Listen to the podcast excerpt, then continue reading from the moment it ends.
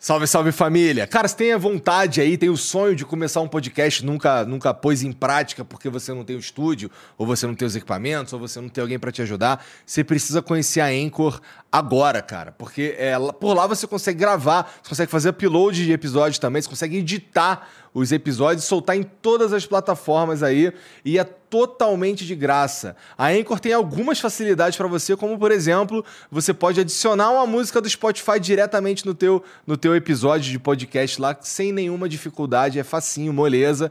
É, além de ser o único lugar que você consegue é, publicar podcasts em vídeo no, no Spotify. Então a, a Anchor, é pela Anchor que você publica é, episódios de vídeo de podcast no Spotify, tá bom? Então entra agora aí em anchor.fm ou baixa o aplicativo, se escreve Anchor, tá bom? Então anchor.fm, entra lá, baixa ou baixa o aplicativo ou e baixa o aplicativo e começa agora.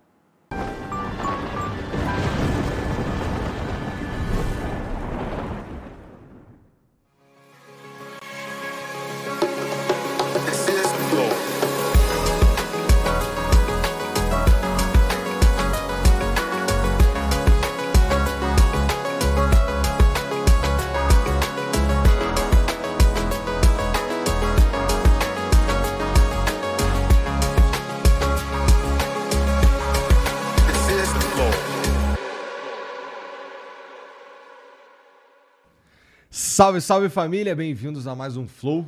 Eu sou o Igor e hoje eu vou conversar com o João Apolinário, cara. Pô, muito obrigado por vir aí, cara. É uma grande honra conversar contigo. Obrigado, Igor. Legal estar aqui também com você e bater um papo, porque a ideia é essa, né? Maneiro que tu já sentou aí despejando conhecimento, cara. Gostei, gostei.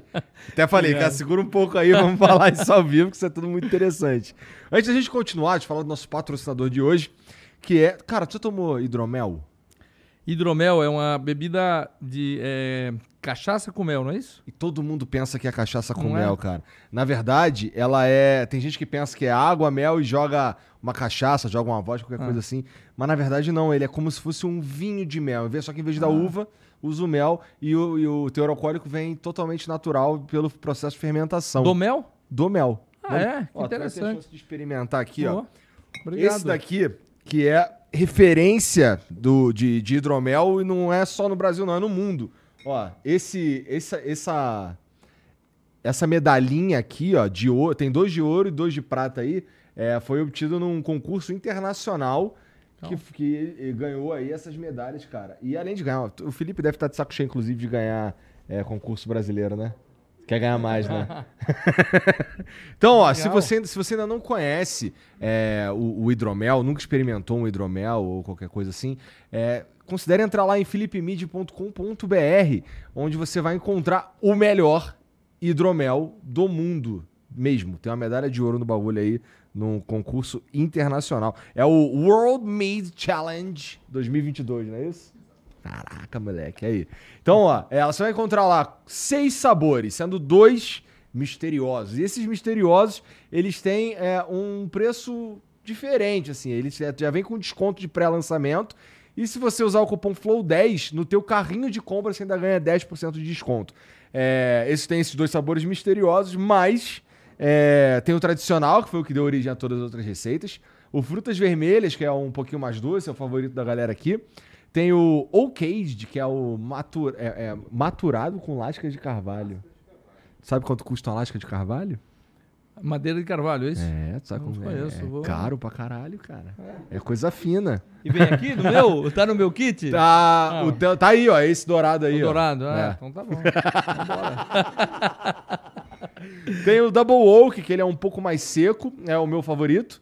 E bom, e tem os outros dois que são os sabores é, surpresa, né? Dá para dizer que eles foram pensados para você tomar nessa época quente do ano, tá bom? Então entra lá, philipmid.com.br, experimenta o melhor hidromel do mundo, referência no mundo. É... E você ainda pode usar o cupom FLOW10 para ganhar 10% de desconto no teu carrinho de compras. Tá bom? É isso. É isso? Ah, importante. Você precisa ser maior de 18 anos para comprar e para consumir bebida alcoólica, tá? Então, se você for entrar lá no site, seja maior de 18 anos. É importante. Tem o emblema aí, Jean? Deixa eu ver. Porra, ficou maneiro isso aí, hein? Ó, você, você que tá assistindo, é, você pode é, resgatar esse emblema aí e é totalmente de graça. Tudo que você precisa fazer é entrar em nv99.com.br barra resgatar e usar o código POLISHOP, tá? Você tem 24 horas para fazer isso, depois a gente para de emitir e só vai ter acesso ao emblema quem resgatou dentro desse período aí, tá? Você pode usar para completar a tua coleção, para adornar o teu perfil, é, fica à vontade. Lá pela mesma plataforma, você pode mandar uma mensagem pra gente que a gente vai ler aqui no final do programa também. nv99.com.br barra flow ou no link que tá fixado aqui no, no comentário, no chat. O link tá fixado no comentário faz nem sentido. O link que tá fixado no chat. É isso.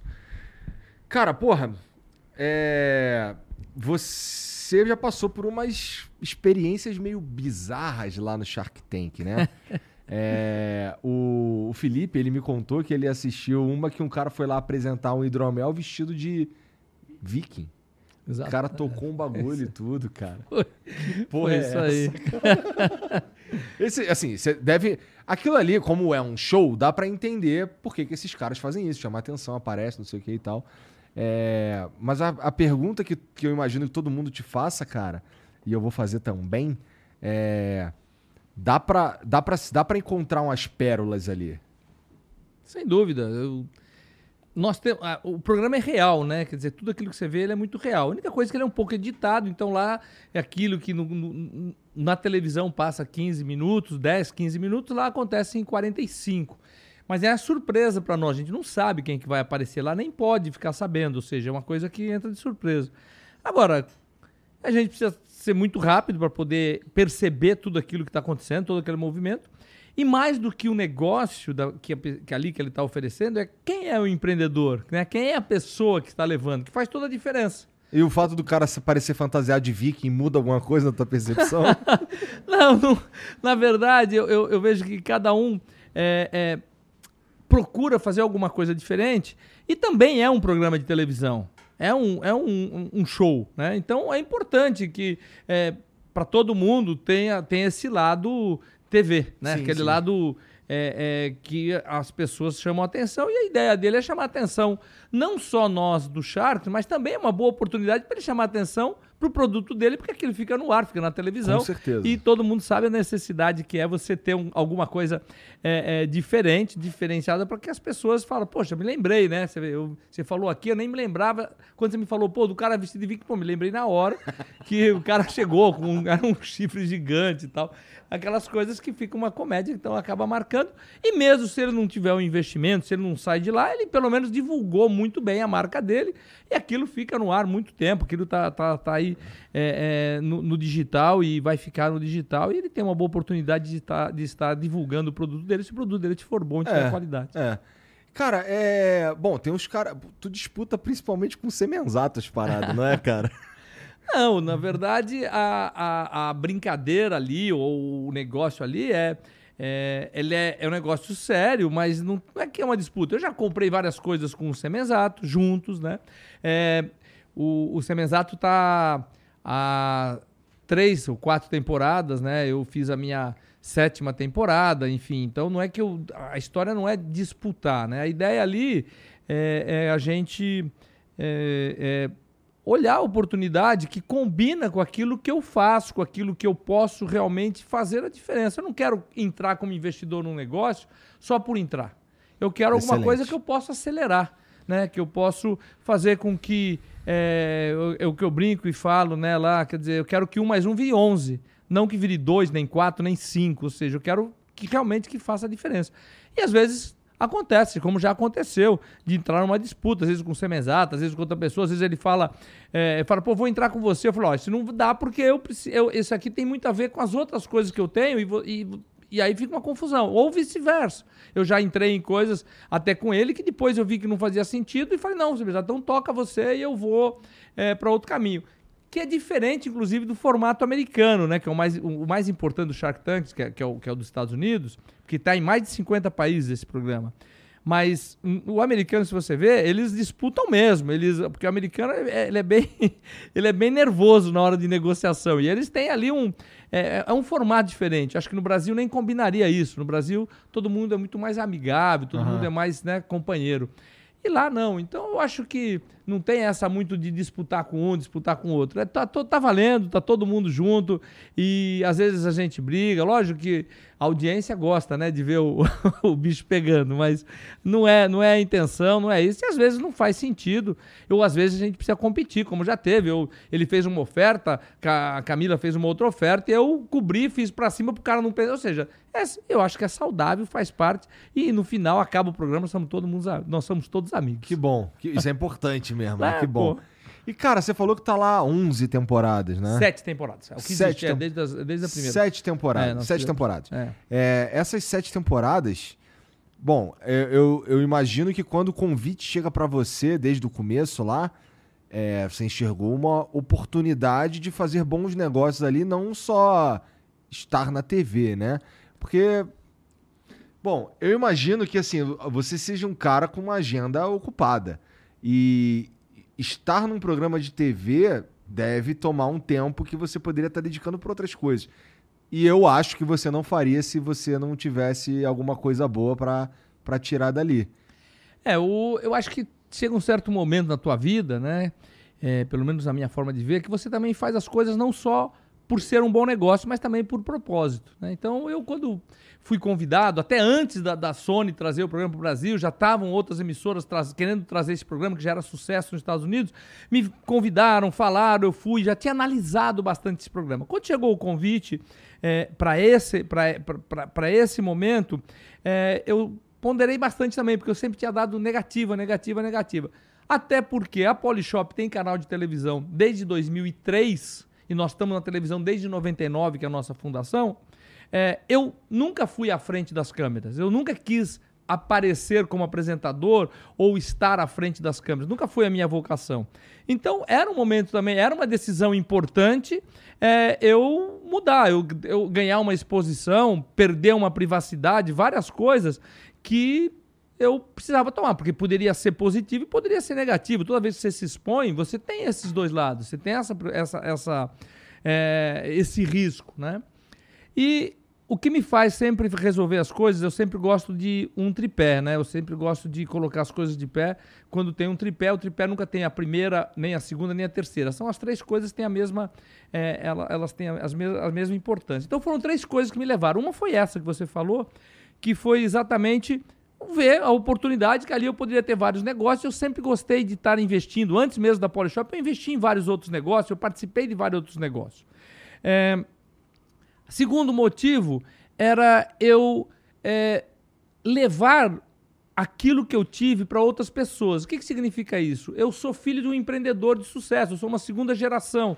Então, eu levar a oportunidade de outras pessoas de dar uma mentoria, de poder ajudar, é, de entrar com tal do smart money, porque eu tinha meu pai que me ajudava, me dava um suporte financeiro, mas também um suporte de business, de negócio, porque empreender no Brasil é muito difícil, porque não basta você só fazer, ou seja, só o core do seu negócio, aquilo, você tem toda uma outra estrutura por trás, muito complicada, muito difícil, que é desde toda a legislação, toda a parte trabalhista, toda a parte fiscal, toda a parte contábil, toda a parte financeira, tudo isso é muito complicado no Brasil também. Então, é, as pessoas precisam disso. Eu mesmo tive muita ajuda do meu pai nesse aspecto. E isso tem um valor gigante. Né? Isso aí não é questão de dinheiro, isso é uma questão de aprendizado, de, de, de, de ter a oportunidade de ter passado por certas situações. Evitar um erro que você já cometeu. Né? Exatamente, evitar erros que eu já cometi, erros que é, eu já vi outras pessoas cometendo, porque no decorrer da tua vida você vai vendo, você vai aprendendo. Né?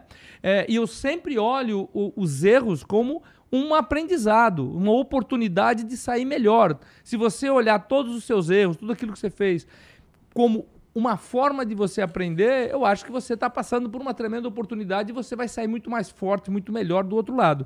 Então, Segunda coisa foi essa, ou seja, eu passar, dar oportunidade para outras pessoas como propósito mesmo de vida, falar, pô, vou levar coisas para pessoas e ali... Isso que você está falando de propósito, você, você propósito. identifica que esse é- Exatamente, é, é, é o meu propósito, eu quero poder ajudar pessoas a estarem fazendo, mas com detalhe, às vezes você entra como investidor, a pessoa acha que os problemas dela acabaram e que quem vai resolver o problema sou eu, não é isso, eu entro ali para dar suporte, se o negócio for bem ou for mal a responsabilidade, o sucesso ou o insucesso é da pessoa, do empreendedor. O que eu estou ajudando, mentorando para que o negócio cresça e dando todos o suporte. Agora, quem vai ter que trabalhar, quem vai ter que carregar realmente o negócio é ele, até porque o sonho não é meu, o sonho é dele. Exatamente. Né? Então é isso que fica importante. Mas tem sido a. Antes de tu falar da terceira, é, isso é um padrão ou tu acabou entrando em, em lugares que os caras esperavam que tu fosse pai? Ah, não, tem de tudo. Tem de tudo. Tanto é que já te, quando pergunto qual é a empresa que deu mais certo, eu falei, ó, que mais certo eu não sei, a que deu mais errado eu sei. Porque foram que já fecharam, que já fecharam uhum. duas. Uhum. Então, é, então é, é, normal, acontece, né? Porque a gente erra, né? Eu, como eu falei, eu também erro. Só que aquele negócio, eu fiz uma, uma, uma previsão, uma entrada. Ah, mas não tá dando. Pô, quem fez a previsão, quem fez o business plan foi você. Você quer que eu resolva o teu problema? O, o, meu, o meu compromisso com você foi esse. Daqui para frente, o problema é teu. Você que tem que tocar. Ou seja, não, não, é a história do. Quer dizer, nem meu pai fez isso comigo, né? Quer dizer. Você estava me contando antes, teu pai deixou você lógico, errar várias vezes. Errar, né? quebrar a cara. É, ou seja, é, tive problema de fechar negócio. Eu não digo que quebrei, porque quebrar é muito é quando você deixa a dívida, não, mas é, eu paguei, perdi, acabou meu negócio, eu encerrei meu negócio. Então eu acho que isso tudo faz parte, é um aprendizado.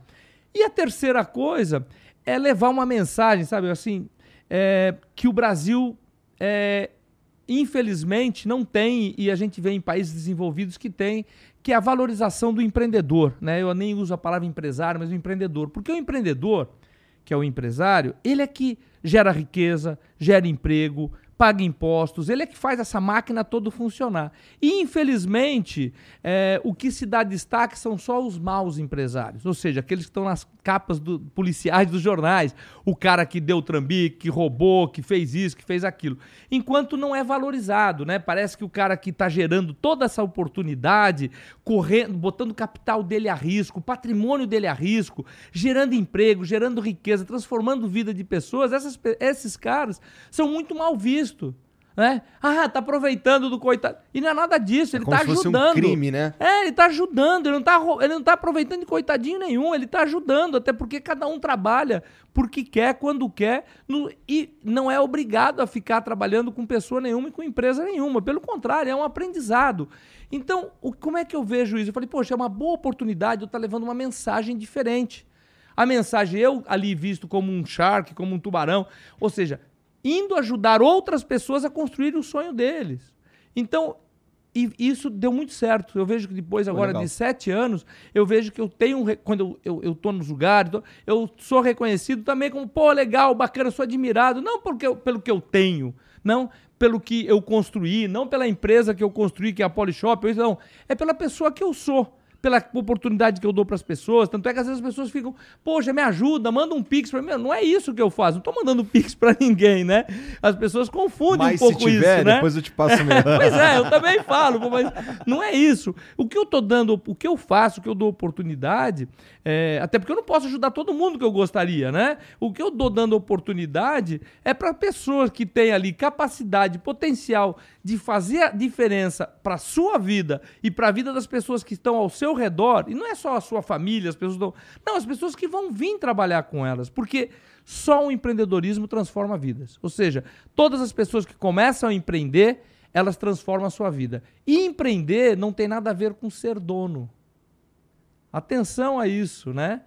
Empreender não tem nada a ver com ser dono. Eu, por exemplo, na Polishop, eu não quero que tenha ninguém trabalhando comigo que não seja empreendedor. Eu quero que pessoas empreendam junto comigo. Se um dia elas quiserem montar o seu negócio, a, a ser dono de alguma coisa, pode ir. Porque existe muitas pessoas que são donos não são empreendedores, e tem muitas pessoas que são empreendedores e não são dono. E empreendedorismo tem a ver com atitude, com ação, com reação, né? com aceitar errar, aceitar os seus erros e sair fortalecido, ver, tirar o aprendizado sobre aquilo que erra. Eu sempre falo, todo mundo pode errar e deve errar, mas tem que errar rápido e só cometer erros novos. Não cometa sempre o mesmo erro, porque aí você está persistindo. Então, é muito bacana você ter persistência no empreendedorismo, não insistência. Né? Insistência é você estar tá sempre fazendo a mesma coisa, né? E você terá sempre os mesmos resultados que não vai dar certo. E persistência é você exatamente estar ali trabalhando de formas diferentes para você alcançar o sucesso. Então é muito isso que a gente vê, é muito isso que eu procuro passar para todas as empresas que eu entro como investidor é, e que vêm buscar é, esse tipo de auxílio que é pegar, olha, eu tenho uma boa ideia, já testei essa ideia, já virou um negócio, esse meu negócio já está funcionando, o que eu estou precisando é fazer com que isso escale. E aí, fazer o quê? Pivotar aquele negócio, fazer com que aquilo tenha, dentro da minha visão, uma oportunidade melhor para que realmente aquilo escale e cresça, porque eu também não vou entrar num negócio para dividir aquilo que aquela pessoa já está fazendo. Você está fazendo um negócio, você tem o seu negócio. Eu entrar aqui no seu negócio para a gente dividir o que você ganha, não fiz nada. Agora, se eu conseguir fazer com que um negócio vire 100, 200, e a gente dividir aquilo que tem lá no 100, no 200, no 300, aí legal, aí eu vou estar feliz e isso também faz parte do meu propósito. E João, quando, quando aparece lá um, um, um cara no, no, no, Shark Tank e tal, é, apresentando as coisas, é, o que, que você está olhando ali? É, você já falou que tem, que, que tem alguns que você entra porque tem a ver com as coisas que você já está fazendo, mas o teu, o teu principal negócio é varejo. Tô falando besteira? É isso, né? Varejo. É. Então, e, e tu entra em coisas que não são diretamente associadas a varejo? O que, que é varejo, né? Varejo é a venda, né? A distribuição. E distribuição é tudo. Né? Você vê aqui, a, a, o maior problema provavelmente que eles têm para a linha de produto dele é distribuição. Distribuição é, é, é o nome do game. Né? Então o varejo ele tem essa capacidade de fazer a distribuição. Então eu, muito, eu olho muito para isso. Quer dizer, não, existe, não adianta nada você ter um produto excelente e você não ter venda. A maior pizzaria do mundo não é a que produz a melhor pizza, é a que tem a maior distribuição. Então, isso é o que faz a diferença. Eu dou vários outros exemplos, né, de coisas que têm uma distribuição muito grande. Não estou falando que não deve ter qualidade, não é isso. Mas a distribuição é muito importante. Então, todo negócio que eu entro, eu tenho muito essa visão de distribuição, que pode ser traduzido para o varejo, né? Porque para você distribuir é exatamente o varejo. O digital permite é, que você tenha uma distribuição um pouco mais é, fácil para você chegar, vamos dizer assim, essa expressão fácil não seria a mais correta, mas você consegue chegar ao consumidor é, de formas muito mais rápidas, diretas e econômicas até. Você não precisa. Antes do digital, o mundo ele era um mundo linear. As coisas aconteciam de uma forma linear. E com o digital, ela passou a ser não linear. Ou seja, você consegue. A, as coisas. A, a, jornada de um consumidor não é exatamente igual como ela era antes. Ela não tinha, ela não tinha que passar, obedecer aquela linha de coisas acontecendo, ou seja, até o final, que é ter uma loja para você ir lá e comprar. Tá. A indústria. Não. Hoje não, hoje as coisas mudam completamente. Você compra direto da indústria, você entra num varejista, você entra no marketplace. Ou seja, as coisas são não lineares, mas você tem. A jornada do consumidor mudou muito. Isso e... te ajuda? É, essa no, não linearidade? Não é questão de ajudar ou atrapalhar, é questão do que ela é hoje. Então, se você você saber que ela é não linear, ela te ajuda, né? Agora, Agora você não, é não considerar isso? É, exatamente. Agora não é uma escolha minha. Isso aí é o empoderamento que o digital nos deu, uhum. né? Quer dizer, veja como você escuta uma música. Antes você tinha que comprar um, um, CD, ou antes disso até uma fita é. ou o que for, e você tinha que ouvir uma música atrás da outra, né? Hoje você escolhe não só a música, como quem é o, o, o, intérprete, o cantor, o que for. Ou seja. E ainda faça uma lista com diferentes ritmos, né? Exatamente. Você faz o que você. Olha, eu quero remixada, ou, ou, ou eu quero. Enfim, você faz o que você quiser. Isso é o não linear. Né? Isso te ajuda? É, são experiências completamente diferentes. Eu não consigo me ver escutando música que você ia ter que botar é, uma música atrás da outra até chegar na música que você quer. É, como é que você se dirigia aos lugares antes? Você tinha que comprar um mapa, um guia quatro rodas, um negócio complicado. Hoje não, hoje não só te dá a direção, como te diz o trânsito, o melhor caminho, melhor opções, é, quanto tempo você vai demorar e tudo. Isso é o mundo digital. Né? E isso é a beleza, né? Enciclopédia. As pessoas para estudar tinham que comprar uma enciclopédia, né? Lá para trás. E hoje não existe nada disso. Páginas amarelas, né? As pessoas que têm um pouco mais de idade sabem como é que era uma uhum. páginas amarelas. Hoje não tem nada disso. Então, o digital, eles, ele, e não foi uma opção. Né? Você não pode optar, não, eu vou querer continuar olhando as páginas amarelas. Nem tem mais. Eu vou é. querer ir para os lugares com mapa. Nem existe mais. Até para ir do meu escritório à minha casa, que eu sei o caminho, eu uso um aplicativo. Por quê? Porque eu pode ter um trânsito, pode ter alguma coisa, pode ter acontecido um acidente, ou e ele vai me dar as alternativas. Então, o digital ele vem para fazer isso, ele vem para te facilitar a tua vida, ele vem para te trazer. Agora, se você é, não adota o, o digital, é, você vai ter uma desvantagem competitiva sobre as outras pessoas que estão no trânsito, que estão estudando, que estão buscando informação ou que estão fazendo negócio. E olha que interessante, né? Nós passamos aí por uma coisa horrorosa que foi a pandemia e as empresas que não estavam digitalizadas, elas sofreram demais, até quebraram. E por que não estavam digital?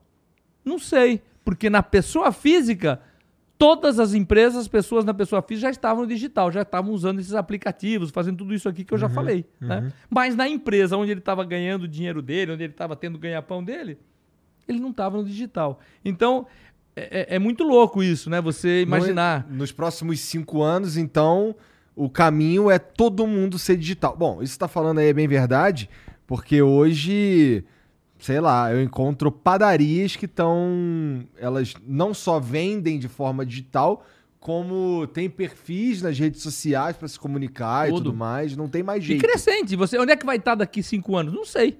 Mas tudo aquilo que a tecnologia puder trazer e que você puder aplicar para atender melhor o seu consumidor, para levar o quê?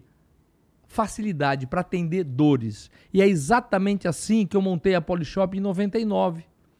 Foi o quê? Me conta um pouco sobre isso. Antes de tu contar um, é, mais sobre a história da Polishop, cara, ó, eu tenho 37 anos, então eu via é, na TV e eu queria saber se isso foi uma inspiração para você. O 1406, lembra dessa parada? Sim, lógico. Os caras vendiam facas guinso, vendia Sonic 2000. É. Nossa, eu consegui ouvir o caindo no outro lado da chala. Isso foi uma inspiração para tu, cara? Não, é lógico que é, na verdade, não foi uma inspiração, foi até uma dificuldade, porque eu, naquele momento, é, quando eu trouxe a ideia, que eu estava eu tava nos Estados Unidos, na, na, na, época eu fui, eu, eu fui morar lá para querendo montar um negócio lá, meu pai já tinha é, apartamento lá e tudo, eu, eu em Miami eu tinha oportunidade, eu falei, poxa, eu vou para lá, vou... É, a gente já tinha tido problema de segurança aqui no Brasil e tal, uhum. na família e tal, eu falei, vou morar lá e vou montar um negócio de automóvel lá. Porque ah. meu segmento sempre foi automóvel. Tava abrindo importação, então eu comecei é a. porque a gente estava conversando antes, então eu sei que o negócio é. do teu pai eu... era de é, automóvel. Automóvel, concessionário de automóvel. Aqui em São Paulo. Exatamente. Tal. Aí você foi para lá fazer é, isso. eu fui para lá, eu falei, vou montar uma locadora aqui, porque eu sempre gostei de carro, eu nasci nesse meio, né? Nasci brincando dentro de oficina e comecei minha vida vendendo consórcio, enfim, eu sempre gostei de venda, sempre gostei de falar com as pessoas em relação à venda e tudo é, e sempre mostrando benefício, né? Quer dizer, o consórcio, a venda do consórcio qual é? É você mostrar um benefício para a pessoa, né? Ou seja, mostrar que ela tem a oportunidade, mesmo ela não tendo condição, de ela ir fazendo uma poupançazinha e buscar o carro. E eu tava morando lá, abriu importação, eu mandava carros para cá, né? É tu tá pulando o fato de que teu pai foi um dos primeiros, se não foi o primeiro cara que trouxe o consórcio pro Brasil. Foi ele né? que desenvolveu esse processo de consórcio, de virar, era na época era um globo virando a bolinha, né? Porque o consórcio, qual é o conceito do consórcio? Juntar um grupo de 120 pessoas, ter um administrador de consórcio, cada um paga um pouquinho e aos poucos vai saindo. Se tiver dinheiro sobrando, tá, faz o tal do lance, porque tem um caixa sobrando e a administradora do consórcio, a empresa do consórcio, ela é só uma, é, uma gestora de fundos. Ou seja, ela ficava fazendo gestão de fundos. E por quê? Porque ali foi uma forma que meu pai encontrou de vender carro ao preço cheio. Ou seja, sem destruição de valor, sem desconto, sem nada. Ou seja, você, vende, você comprava o carro você ia pagando mensalmente. Naquele momento, naquela época, nem tinha financiamento. Sabe que financiamento é uma coisa é, de 20 e poucos anos para cá. Antes não tinha, era muito, muito difícil financiamento no Brasil. É, então, ele, esse, o negócio do consórcio ele funcionava muito bem. As pessoas compravam muito bem essa ideia. Tanto é que consórcio é um negócio que só existe praticamente no Brasil. Você fala para o gringo que você sai pagando um carro e só vai receber o carro o dia que você for sorteado ou que você der um lance, o cara vai, mas por que, que você paga e não tem? Né? Porque qualquer lugar do mundo você sai pagando e tem. Hoje no Brasil também já acontece muito isso para quem tem crédito, evidente. É. Você faz um leasing, qualquer coisa, então você imagine só você pagar um leasing e não receber o carro não é uma coisa que o gringo não entende, ou qualquer outra pessoa. Então, é um produto que funcionava no Brasil. É que nem a Jabuticaba. Só tem no Brasil e o consórcio Meu também. primeiro carro foi um Ford K que foi para o esquema de consórcio Então, também. pois é. E é. por que consórcio? Porque, sei lá. Então, é, o, pai entrava, viu o menino estava lá com 17 anos, daqui um ano ele vai fazer 18, vai, eu vou comprar o consórcio, vou pagando, um dia sai o carro, eu dou o carro para ele de presente. Então, tinha muito isso. Só funciona num país no qual você não tem uma linha de crédito disponível para todo mundo fazer. Mas lá nos Estados Unidos, então o negócio é. era outro, era Aí lá eu, de cara, carro. quando eu fui para lá, eu fui, eu, eu, fui ver, né? Eu, eu fui estudar para montar um negócio de aluguel, não montei, né? Ah. Mas tinha aberto a importação no Brasil, né? Foi naquela época que, que, tava, que tinha se aberto a importação no Brasil, uhum. eu peguei e falei, pô, é, é, vamos mandar carro pro Brasil. A gente tem a oportunidade de mandar uns carros pro Brasil. E comecei a mandar Ford Ranger na época e tal, porque como a gente tinha concessionária, a Ford importava muito, muito, obrigado, muito poucos carros, e eu falei, porra, vamos começar a mandar carro pro Brasil. Então eu comecei a fazer isso. E lá eu conheci o Emerson Fittipaldi, o Emerson era corredor, ele tinha 50 e poucos anos, e ele corria com a molecada de 20 anos. Mas ele tinha uma saúde incrível, mas ele tinha um preparador físico que preparava ele, preparava ele tanto fisicamente como mentalmente e de alimentação. E esse cara tinha preparado lá um produto que ele chamava Seven Day Diet, hum. que era uma dieta de sete dias com sete refeições, café, almoço e jantar durante sete dias. Vinha na época uma fita cassete, um livro e tal, não sei o que, para você fazer é, uma, uma dieta de sete dias. E ele falou, poxa, João, eu tenho, é, eu tenho esse, esse, esse produto é, para distribuir em toda a América do Sul. Você não quer ver e tal? Eu já procurei, mas não achei ninguém para fazer. Então, falei, ah, me dá aqui, vou levar. Trouxe para o Brasil, levei para um cara, dois caras especialistas em marketing direto, marketing de venda. É, e lá nos Estados Unidos era vendido nesse formato do 1406, que você está falando aqui, tá. vendido por televisão. É, dei essa volta toda, mas eu, vou, eu não esqueci, tá, porque. Tá. É, então, de um lado tinha essa história do 14 mas do outro lado eu tinha visto isso como sendo vendido nos Estados Unidos. Qual era o modelo? O modelo é o information, que é in comercial informativo, né? Information. Então eu falei, poxa, que interessante. Tinha o filme lá onde aparecia o Emerson falando desse produto. Trouxe o produto para cá, foi analisado. Olha que interessante, né? É, duas pessoas especialistas condenaram o produto. Falou, não, não vai dar certo. Eu sempre, eu sempre gostei de conversar com especialistas. Eu sempre acho que é importante você buscar pessoas que conhecem para você buscar um feedback. É muito mais barato você pagar a consultoria. Como lá também, eu não montei a locadora de carro porque eu também peguei uma consultoria. E eu vi quais são as margens e quais eram as dificuldades de montar a locadora. O negócio de locadora lá já era, há 25 anos atrás, um negócio de compra e venda de automóvel, não de locação. Então eu falei, poxa, esse negócio não tem margem, tô fora, não consigo trabalhar. Isso aqui é só para gigantes. Eu ia competir com, por mais que eu estava pensando em carros especiais e tal, não, não, tem, não, tem, não, não tem negócio, não é legal. Tá. E, bom, trouxe o produto para cá, trouxe o Seven Day Diet para cá, o Seven Day Diet, os caras falaram, não, não serve, não vai funcionar. Por quê? O produto para vender à distância não pode custar mais de 100 dólares. E na época o dólar era quase um para um e teria que vender a 200 dólares. Segunda coisa, a caixa é muito grande, você não vai conseguir mandar. Ou seja, vai custar caro, correio, não vai funcionar. Terceira coisa, o produto é um produto feito nos Estados Unidos. O Gary Smith, que era esse nutricionista, morava no Colorado, não sei se ele mora até hoje no Colorado, e a comida era muito apimentada, o sabor não era legal. É, é ruim, comida ruim. Quando deu tudo isso, eu pensei, ali acendeu a luz todinha para minha para minha história de lá até hoje, que é o seguinte, o que, que ele estava olhando? Ele estava olhando uma caixa pesada, com um preço que para uma caixa ele achou caro, e com a comida ruim. E o que, que eu estava olhando?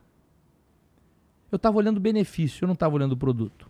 Produto tem preço, benefício tem valor. Eu olhei o valor percebido daquilo. O que, que eu estava oferecendo? Você pode perder até 7 quilos em 7 dias. Ou seja, o que, que a pessoa que fosse comprar aquilo estava querendo? Tava querendo comer comida gostosa, se for comida gostosa, eu vou no meu restaurante predileto. Eu não estava querendo é, é, saber se era caro ou barato, porque se eu passar sete dias num spa, custava muito mais do que 200, e, e, e 200 é, é, reais ou 200 dólares naquele momento. É, e eu também é, não olhei a caixa né, como a caixa, ou seja, eu olhei a possibilidade de levar o spa para sua casa, que é muito mais barato do que eu sair. Quanto eu ia gastar de carro, de avião, do que for, para ir até um spa? Então, o ponto era esse, era olhar o benefício, as pessoas olham o produto.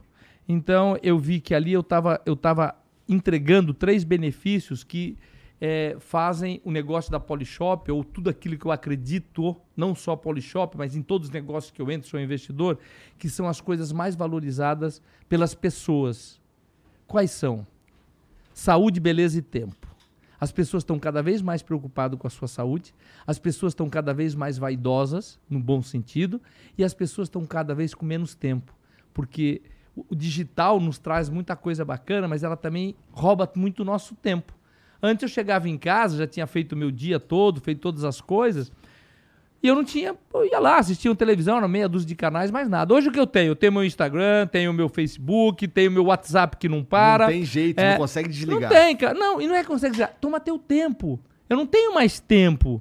Né? Eu tenho hoje mais de 300 canais na minha televisão, sei lá, coisa parecida com isso. Eu tenho é, é, N é, opções, eu tenho games divertidíssimos para você brincar. Ou seja, cara, você não tem mais tempo. Então, tudo aquilo que eu consigo mostrar para a pessoa que eu estou entregando tempo para ele, ele me valoriza bastante. Ou seja, produtos que eu tenho na área gourmet, na área de saúde, na área de ginástica, na área de beleza, todos eles é muito bem demonstrado isso. E, de novo, não é só na Polishop, é como é, mantra mesmo que eu tenho. Eu vejo, eu olho que dor que está atendendo, que tipo de dor eu estou atendendo para o meu consumidor. As pessoas não querem comprar produto. As pessoas querem atender necessidades que ela tem. Eu não compro um produto porque eu gostei do produto com muitas exceções, um enfeite, uma coisa assim. Mas o que as pessoas querem é que atendam dores dela. E é assim que eu vejo. Então, qualquer coisa que eu vejo, é, seja no Shark, seja em empresas que eu estou investindo, seja qualquer lugar, ou produtos que chegam na Polishop, eu vejo que dor que ela me atende. Quando ele me pôs aqui, que dor está me atendendo? Pô, tô com fome, vou comer uma batata frita. Então, tá me atendendo uma necessidade. Tô com afim de comer uma batata frita. Então, não é simplesmente a batata. Eu não acredito que a pessoa acorda de manhã querendo comprar uma centrífuga. Ela acorda de manhã querendo tomar um suco, feito na hora, fresco, rápido, fácil, suco natural. Isso ela tem vontade. Todo mundo tem vontade. Agora, trabalhou, então ela vai lá e abre uma caixinha. Agora, comprar uma centrífuga, ninguém quer. O produto tem que ser o meio, não pode ser o fim. Né? O cara, quando compra um videogame, ele não compra a caixinha ali, ele compra o game que está passando lá na tela. Então, aquilo é o meio. O fim é a diversão que você vai te atender ali. E assim é em tudo. E é assim que eu olho para tudo. Tudo que eu olho, eu olho com essa visão. E é isso que eu procuro passar um pouco, inclusive, para quando tem empreendedor que eu vou lá fazer é, é, é, uma, uma, mentoria, falar, cara, o que o que o que está te atendendo? Como é que você atende o teu consumidor? Serviços, a mesma coisa. Quando você vai buscar um advogado, o que, é que você quer? Você quer bater papo com um advogado? Não. Você quer que ele atenda alguma necessidade de algum problema que você está tendo. Simples assim. E óbvio. Mas sabe qual é o legal, Igor? Assim, o óbvio, eu sempre digo que o óbvio não existe. Porque as, as coisas passam a ser óbvio depois que alguém fala. Então, se precisou falar, é porque não era óbvio. Entendeu? E o grande elegância, o que é legal de quando você fala o óbvio, sabe qual é? É que ele é comprado imediatamente. Não tem discussão. Você fala o óbvio, a pessoa, puta, ela, ela embarca com você na hora e parece que ela já pensava daquele jeito. É fantástico. E às vezes você fala coisas não tão óbvias, aí, aí você tem que lutar um pouco mais. E às vezes, às vezes acontece, quando você tem uma visão muito diferente daquilo que as pessoas estão acostumadas a fazer. Porque fazer aquilo que todo mundo está fazendo é muito confortável. Agora, você ousar e fazer coisas diferentes e correr risco é desconfortável. E as pessoas fazem. Só que a oportunidade está ali. Está em você exatamente questionar aquilo que já existe, que é o que a gente estava falando, que é a minha, é, a minha visão sobre inovação. Nós temos que estar inovando todos os dias. E inovação não é tecnologia, não é foguete, não é NASA, não é nada disso. Inovação é questionar aquilo que já existe. E o que é questionar o que já existe? É exatamente você olhar o que você vem fazendo, o que as pessoas estão fazendo e como você pode fazer diferente melhor. Uhum. Entregando o quê? Mais benefício. E é isso que a gente olha, é assim que eu olho todo o tempo das coisas que estão surgindo ao meu lado. Aquilo que me faz é, é, falar, poxa, peraí. E às vezes dá errado, você deve estar questionando, pô, esse cara, né? Porra, às vezes ele deve. Se der errado, não tem problema. Faz o quê? Erra rápido, corrige e cometa erros novos, até você achar o seu espaço. Você não é, é erro, né? As pessoas falam, pô, na Polishop você, você lança produto, só produto legal. Lógico, ninguém vê os produtos que eu lanço que não dá sucesso, que não é legal. Eu lanço de dois a três produtos todas as semanas. É uma, uma usina de, de, de, de lançamento de produto. Só que você só vê os produtos que ficaram. Os que ficaram para trás e não deram certo, ninguém vê. Cara, o melhor que tem de todos é o Shake Weight. Que bagulho, lança aqui assim, bagulho aqui assim.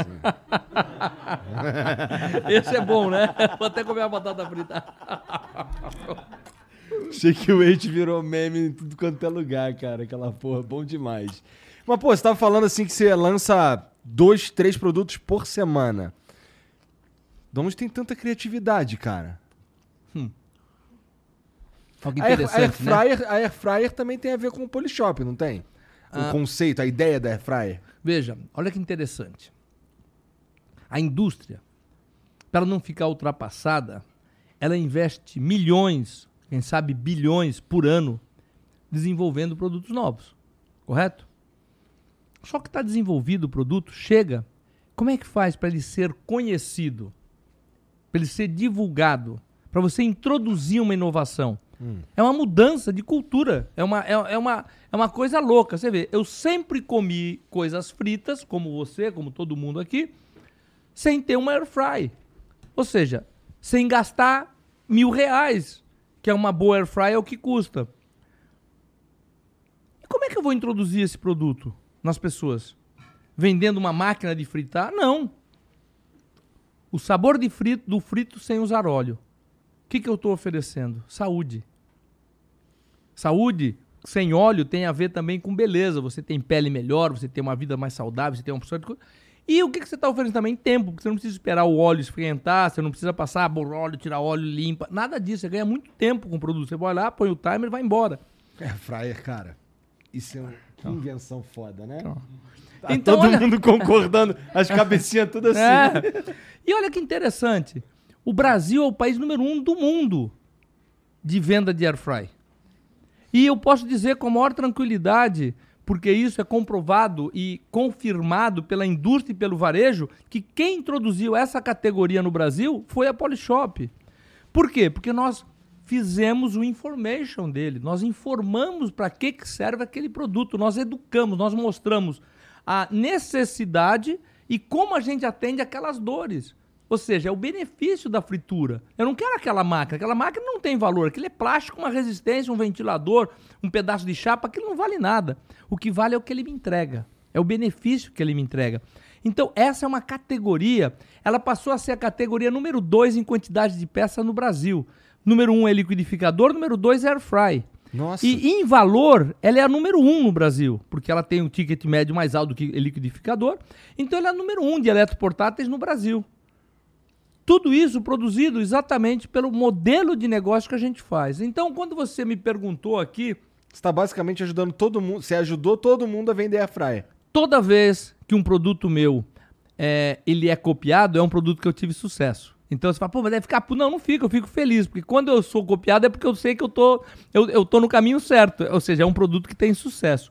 Lá para trás eu tenho outros cases. Grill elétrico. O grill Jorge Forma. Nós lançamos no Brasil, ninguém vendia grill no Brasil. Caraca, Categor... foi também essa daí? É, a categoria grill era inexistente no Brasil.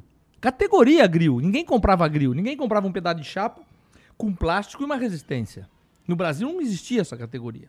É, categoria inexistente é quando a gente fala de menos de 50 mil peças ano.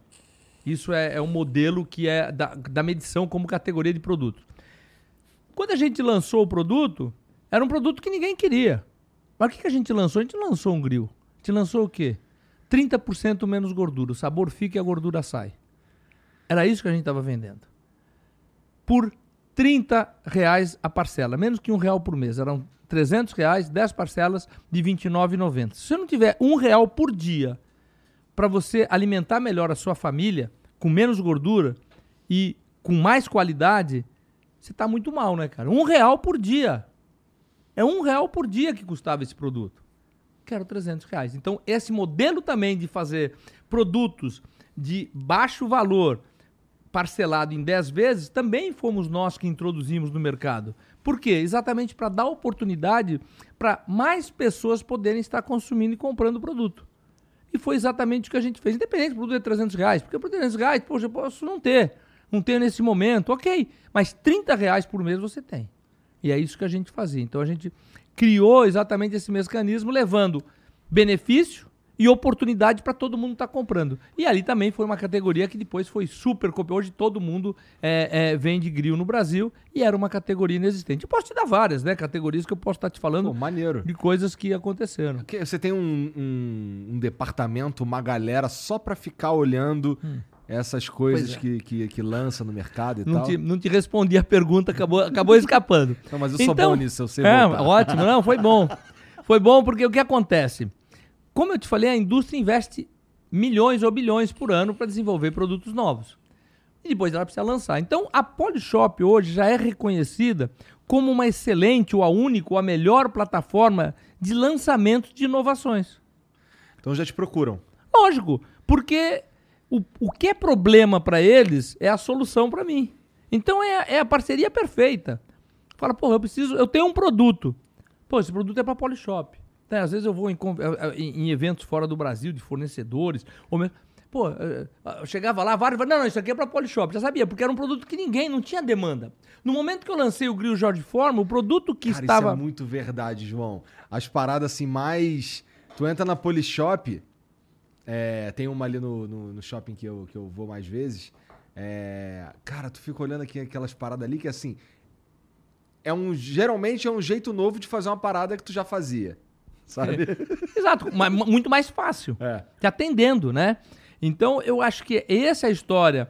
É, a gente pega o nosso ferro de passar roupa. Era um ferro de 1.500 reais, puseram na mesa. Quem é que vai comprar um ferro de 1.500 reais se ferro de passar roupa custa de 50 a 300 reais? Não vai vender como ferro de passar roupa, não, mas como uma solução para você ter uma roupa bem passada, sem precisar saber passar e sem queimar a roupa, que vai custar 150 reais por mês, todo mundo vai comprar. Porque eu não estou vendendo um ferro, estou vendendo a solução, que é a roupa bem passada. Então, esse tipo de visão é o que a gente tem, e é assim que a gente olha. E existe uma dificuldade muito grande de você introduzir produtos novos, porque o varejo, o que, que ele faz, o varejo? Ele só sabe anunciar o quê? Depor de 1.499 por 1.199. Ou seja, ele só anuncia preço. E não é o nosso caso. A gente demonstra valor dos produtos e a gente demonstra benefício. É isso que a gente está trabalhando. Onde tu o aprendeu preço... isso, cara? Pois é, tudo saiu dessa ideia quando surgiu o, o, o, Seven Day Diet, que foi condenado. Tudo saiu dali. Aí naquele momento tu teve. Caiu um... a ficha. Entendi. Caiu a ficha e falou: porra, peraí, os caras. Eu tô chamando, eu tô falando com caras super especialistas, os caras estão olhando para a caixa. E tu não me para comida se esse, ruim. Se esse produto obteve sucesso. Puta de sucesso. A gente, em poucos, é, é, em, em, em, poucos meses, nós vendemos é, é, é, milhares de caixas. Chegamos a completar um milhão de vendas de caixa. Foi, foi, uma coisa assim, de dieta, foi uma coisa, foi um super sucesso. E aí nasceram, né? como sempre, nasceram o Four Day Diet, o, a dieta de não sei quem, a dieta não sei quem, até o One Day Diet. E quando começa a vir muito milagre, né? Porque é lógico, as, a gente já sabe quanto uma hora o milagre, uma hora a venda, mas também não entrega. Então, o que aconteceu? Ele foi muito invadido por produtos que era o One Day Diet, Two Day Diet, Three Day Diet, Four Day Diet, a sopa de não sei quem, a sopa de não sei... Começou a, a virou uma onda, uma febre desses produtos e naturalmente ele foi é, é, caindo uhum. em descrédito, não por causa do Seven Day, é porque começaram a nascer milagres maiores e milagres que não entregavam, né? Porque não tem milagre, você sabe muito bem. Para perder peso, o que você precisa fazer? Passar um período de tempo comendo baixas calorias. E era isso não que o pode Seven ter um não era, não né? era assim. Entendeu? Então era exatamente isso. E por isso que eu falei, é muito interessante que naquele momento caiu a minha ficha em relação a isso. Pô, vamos, nós temos que trabalhar benefício, não temos que trabalhar o produto. Porque o produto todo mundo tem. Todo mundo trabalha produto. Isso foi que ano, João? Desculpa. 90, foi, Quando eu trouxe o Seven Day Diet foi em 98. 98. Nem a Polishop. A Polishop eu fundei em 99. Foi em 97 para 98 que a gente lançou o. Tá. Entendeu? E ainda nem Polishop tinha, chamava. Ainda, ainda tinha o 1406? Tinha o 1406. E olha que interessante, né? É, naquele momento, eu não consegui um número bacana. Tipo esse número que era um número do correio, 1406, eu fui para um número normal. E tinha várias teses em relação a isso, né? Que era muito importante você ter um número fácil, que as pessoas guardavam e tal. Mamonas Assassinas fez uma música com esse nome 1406 para falar desse tipo de produto, inclusive. Exatamente.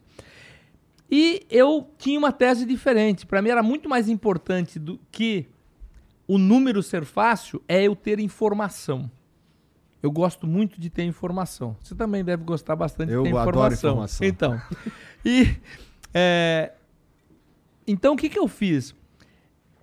Eu tinha, tenho até hoje, né? É, mais de 500 números de telefone. Por quê?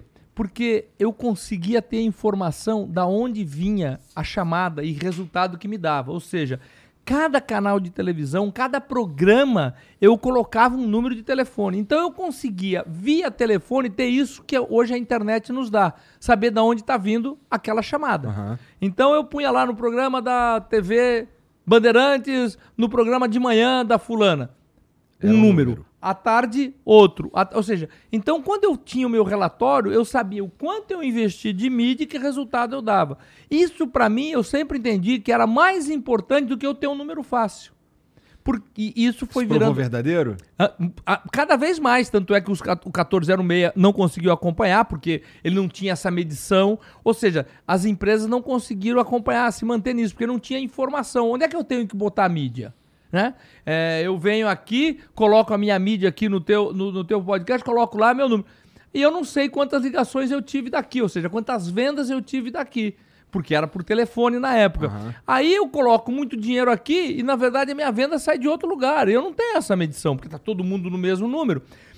A gente tem o nosso, a gente tem o nosso catálogo, nossa revista. Nós em 2000 lançamos, nascemos em 99, em 2001 lançamos as revistas, em 2003 montamos as nossas primeiras 10 lojas físicas. Em 2001, lançamos nosso catálogo. E continuamos com o nosso catálogo até hoje. Eu sei, se você for na minha loja, entrar, olhar tudo e sair de lá com o catálogo da loja na sua mão e você me ligar, eu sei que você pegou o catálogo na loja. Por quê? Porque ela tem um telefone, o catálogo, que é igualzinho, tem um telefone para a loja. Ou seja, não é da loja, um telefone para os catálogos de loja. Se você comprar pela internet e receber pelo correio, vem um catálogo dentro, aquele catálogo tem o número do é, é, inbox, que é, que é o número que você teve porque você recebeu. Se você recebeu pelo correio ou que você recebeu em algum evento ou alguma coisa, você tem um outro número de telefone. Então, informação é super importante. Né?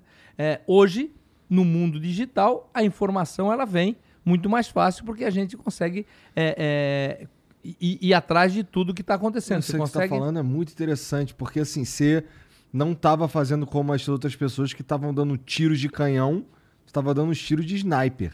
Eu sabia onde é que eu estava, onde é. é que eu estava investindo e que resultado eu tinha. Por isso você perguntou. Funcionou, funcionou. Tanto é por quê? Porque eu gastava aonde eu podia gastar. Eu colocava meu dinheiro aonde tinha resultado. Eu não ia, eu não colocava meu dinheiro porque eu gostava de alguém, porque eu achava o programa bacana, porque eu tinha a percepção que era muito legal aquela, aquela apresentadora de televisão e ela falava muito bem no meu programa. Não era isso. Ou seja, não era uma decisão minha, era uma decisão dos números. Os números decidiam por mim. Então, informação é muito importante e é isso que eu também o tempo todo procuro passar para as pessoas. Falar, meu, vamos buscar informação. Mais importante que tudo é você ter informação. E também informação do teu consumidor, do teu cliente, saber o que ele está querendo, saber o que ele está fazendo. E é por isso que o varejo é tão importante para a indústria. Por quê? Porque o varejo sabe exatamente aquilo que o consumidor está buscando. Tanto é que grandes marcas elas são varejistas, elas não são. Hoje a maior empresa do mundo de computador e telefone, ela não é uma fábrica. Ela é varejista. É verdade. Ela não tem uma indústria. O tênis que muitos usam aí, que é uma marca de tênis importante, não tem uma fábrica. Ela só é varejo. Ela tem distribuição, é brand. produto, desenvolvimento. E é exatamente o caminho que nós tomamos desde 2011, 2012. Ou seja, nós montamos um escritório é, na China para desenvolver produto, para desenvolver fornecedores. E o nosso negócio é desenvolver produtos nossos com marcas nossas. Dez anos depois, tu fez um escritório na China, tá é, dizendo? Pouco mais, pouco mais. 12 anos depois. É, a gente começou a trabalhar e o escritório, escritório, escritório mesmo, a gente botou em 2015 é, 2015, que aí um escritório com estrutura, com pessoas lá mesmo. Antes era só aquela ida e vinda. Aí um escritório de design, onde a gente participa, patentia, desenvolve produtos, é, tem uma equipe de pessoas lá fazendo isso. Nossa, Enfim. deve ser muito maneiro trabalhar num lugar onde você. Tá, o que a gente vai fazer hoje? Hoje nós vamos. Vamos inventar alguma coisa que resolve essa parada aqui.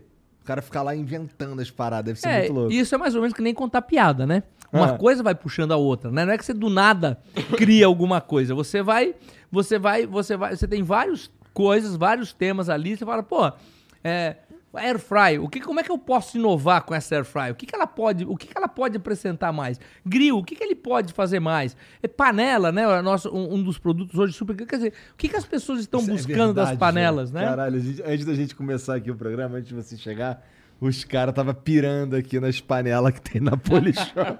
Os caras assim, porra, Igor, na moral, arruma pra. Fala com o João lá, ver se não arruma uns descontos nas panelas. Tá arrumado. Os caras querem panela. Eu fiquei, caralho, tu começou a cada Polishop, tu quer panela. Mas é impressionante como as panelas são de fato, sim.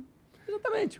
E, e, é por quê? Ela tava falando. Porque ela tem. Ela tava falando, pô, você vai fritar um ovo ali, o ovo não cola, pô. E se colar, cola muito menos que os outros, não sei o quê. Exato. E, e a panela ela não é só um antiaderente, ela tem um fundo especial, que é um fundo é, é, com ferro, que é um fundo mais grosso, as paredes, ou seja, ela tem toda uma história, sem contar o sistema antiaderente.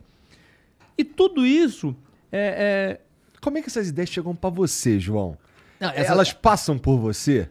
Veja, aí então deixa eu contar um pouquinho como é que funciona. A gente tá. tem uma equipe de pessoas, né? Cada categoria de produto é uma categoria. Então, por exemplo, gourmet é uma categoria tá. que tá panela, que tá produtos de gourmet, que é a nossa marca iChef. Então a iChef tem, é como se fosse uma empresa, né? Ela tem, ela tem uma linha de produtos lá dentro. Que usa como a Polishop para vender. Que, não, a iChef é da Polishop, Sim. ela tá ali dentro e aquela equipe vai buscando tudo aquilo que tem a ver com a categoria dela e ela faz uma curadoria de produtos. Aquilo que o, que o consumidor busca no ponto de venda. É isso que eu te falo. Eu sei, a gente tá lá.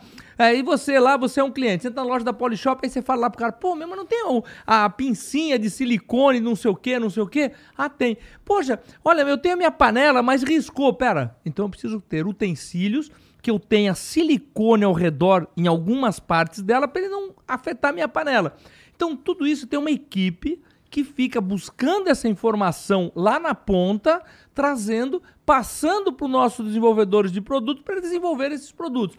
O que, que você quer? Por exemplo, você pega uma concha né, de, é, de, de, de, de, utensílio.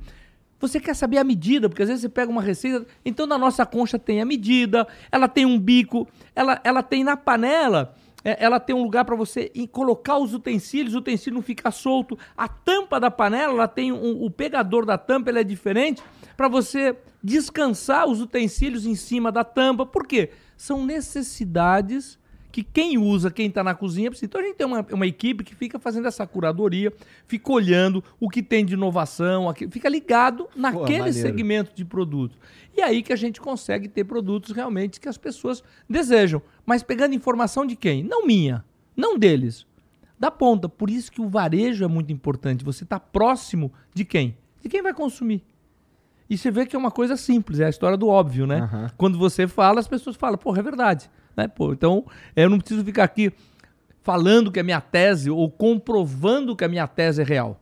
É só eu falar para você que você fala, pô, faz sentido. Quem vai usar sou eu, que sei que o problema que eu tenho, as dores que eu tenho, eu comprei a panela, investi um dinheiro na minha panela e eu risco a panela porque eu não tenho uma colher legal para colocar na minha panela. Pô, que simples, né? Só que ninguém pensou nisso na hora que a gente lançou a panela. Eu não tinha os utensílios antes, né? Entendi. Então eu tenho uma tábua. Aquela tábua é uma minha tábua para cortar. Comigo. Ué, porque você risca toda a panela, né? Não, eu, eu risquei uma ou duas vezes, é. depois eu entendi. eu sei, depois, depois liga lá e fala, pô, a panela riscou. Eu falei, ah, tá bom, riscou sozinho, né? riscou sozinho. E o brasileiro tem uma, uma mania muito interessante, né? Cultural, né? É, o tal do da palha de aço, né? O bombril. Uh -huh. é, a pessoa, o cara a panela tá limpa, né? Cozinhou alimentos limpos, você comeu. Ele pega, bota debaixo, mete detergente, mete a palha de aço.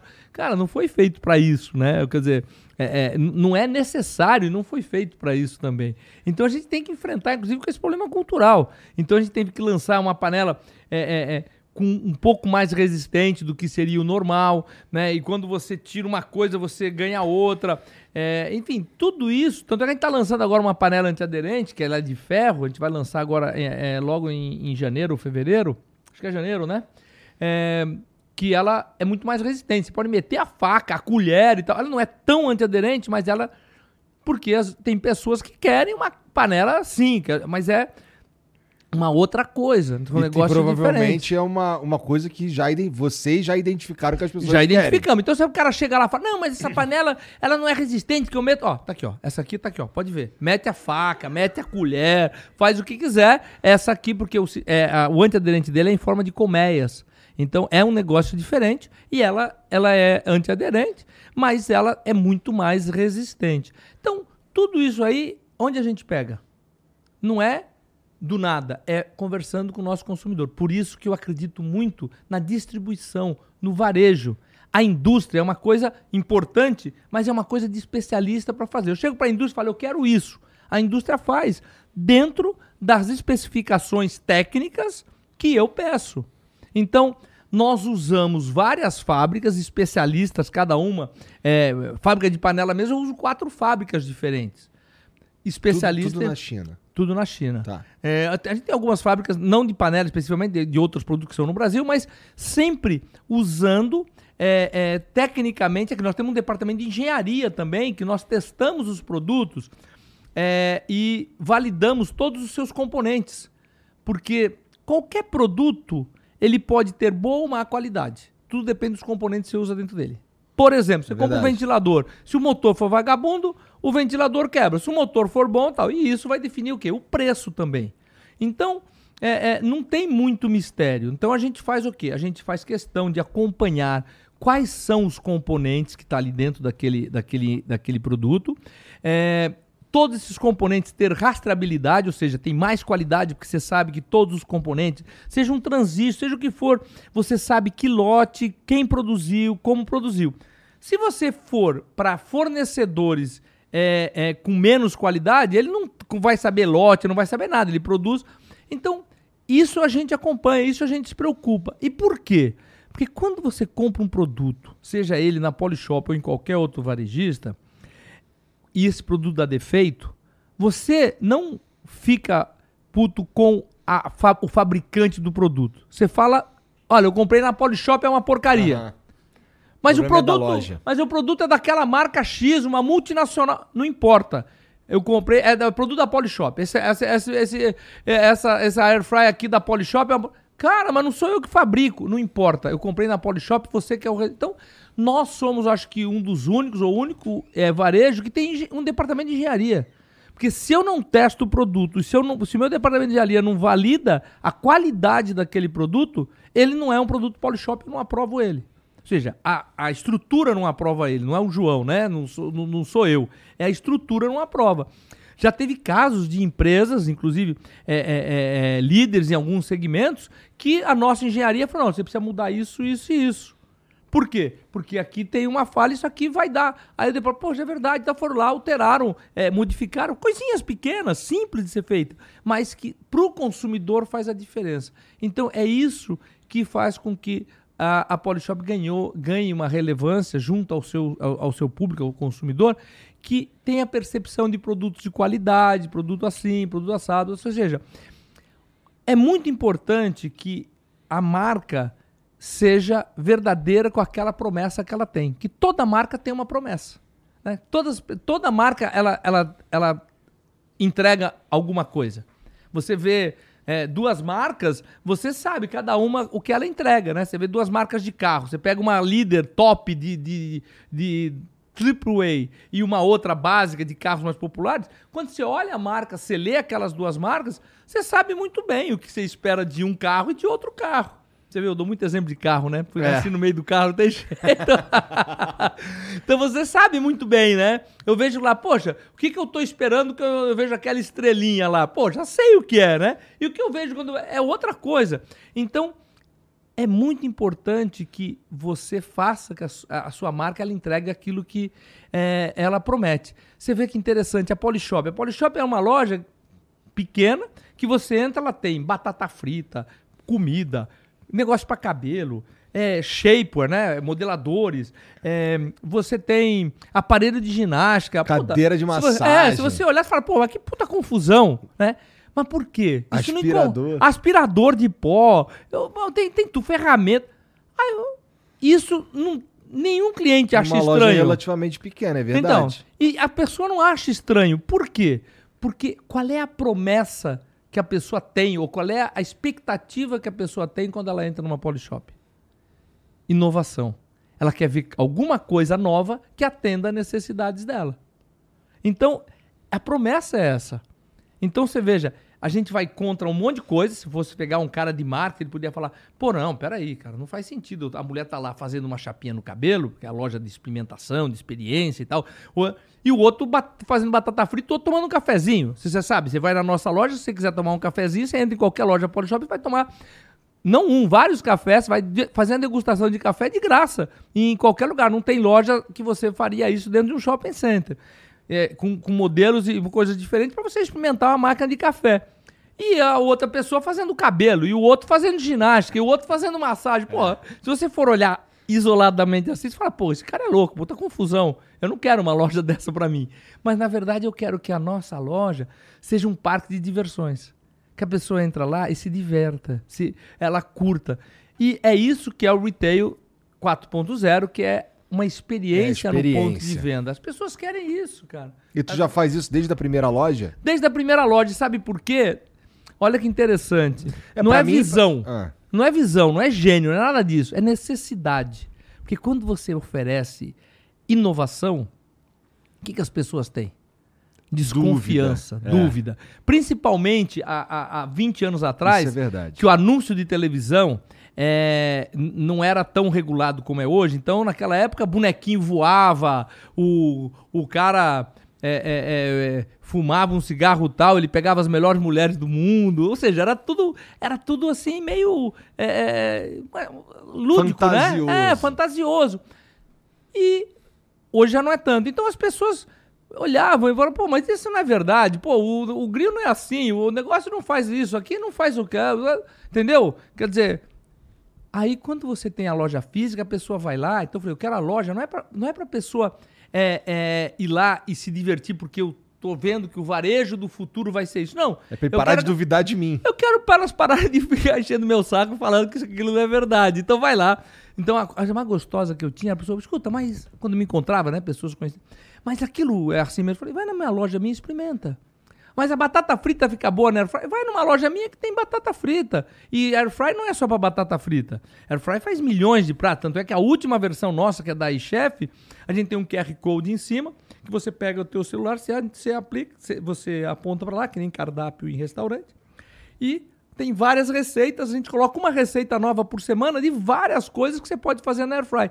Que ali vai virando uma comunidade de pessoas mandando receita, fazendo, trocando ideia e tal. E dando ideias para as pessoas também, para começar a saber como usar. Porque uma Airfry, ela substitui, inclusive, é, uma, uma, é, um fogão na tua casa, né? Você com, com air fry e uma panela elétrica de pressão, você não precisa ligar o teu fogão, você faz tudo ali, né? Você tem, você tem, você tem capacidade de fazer absolutamente tudo é, sem, sem você precisar nem ligar o fogão.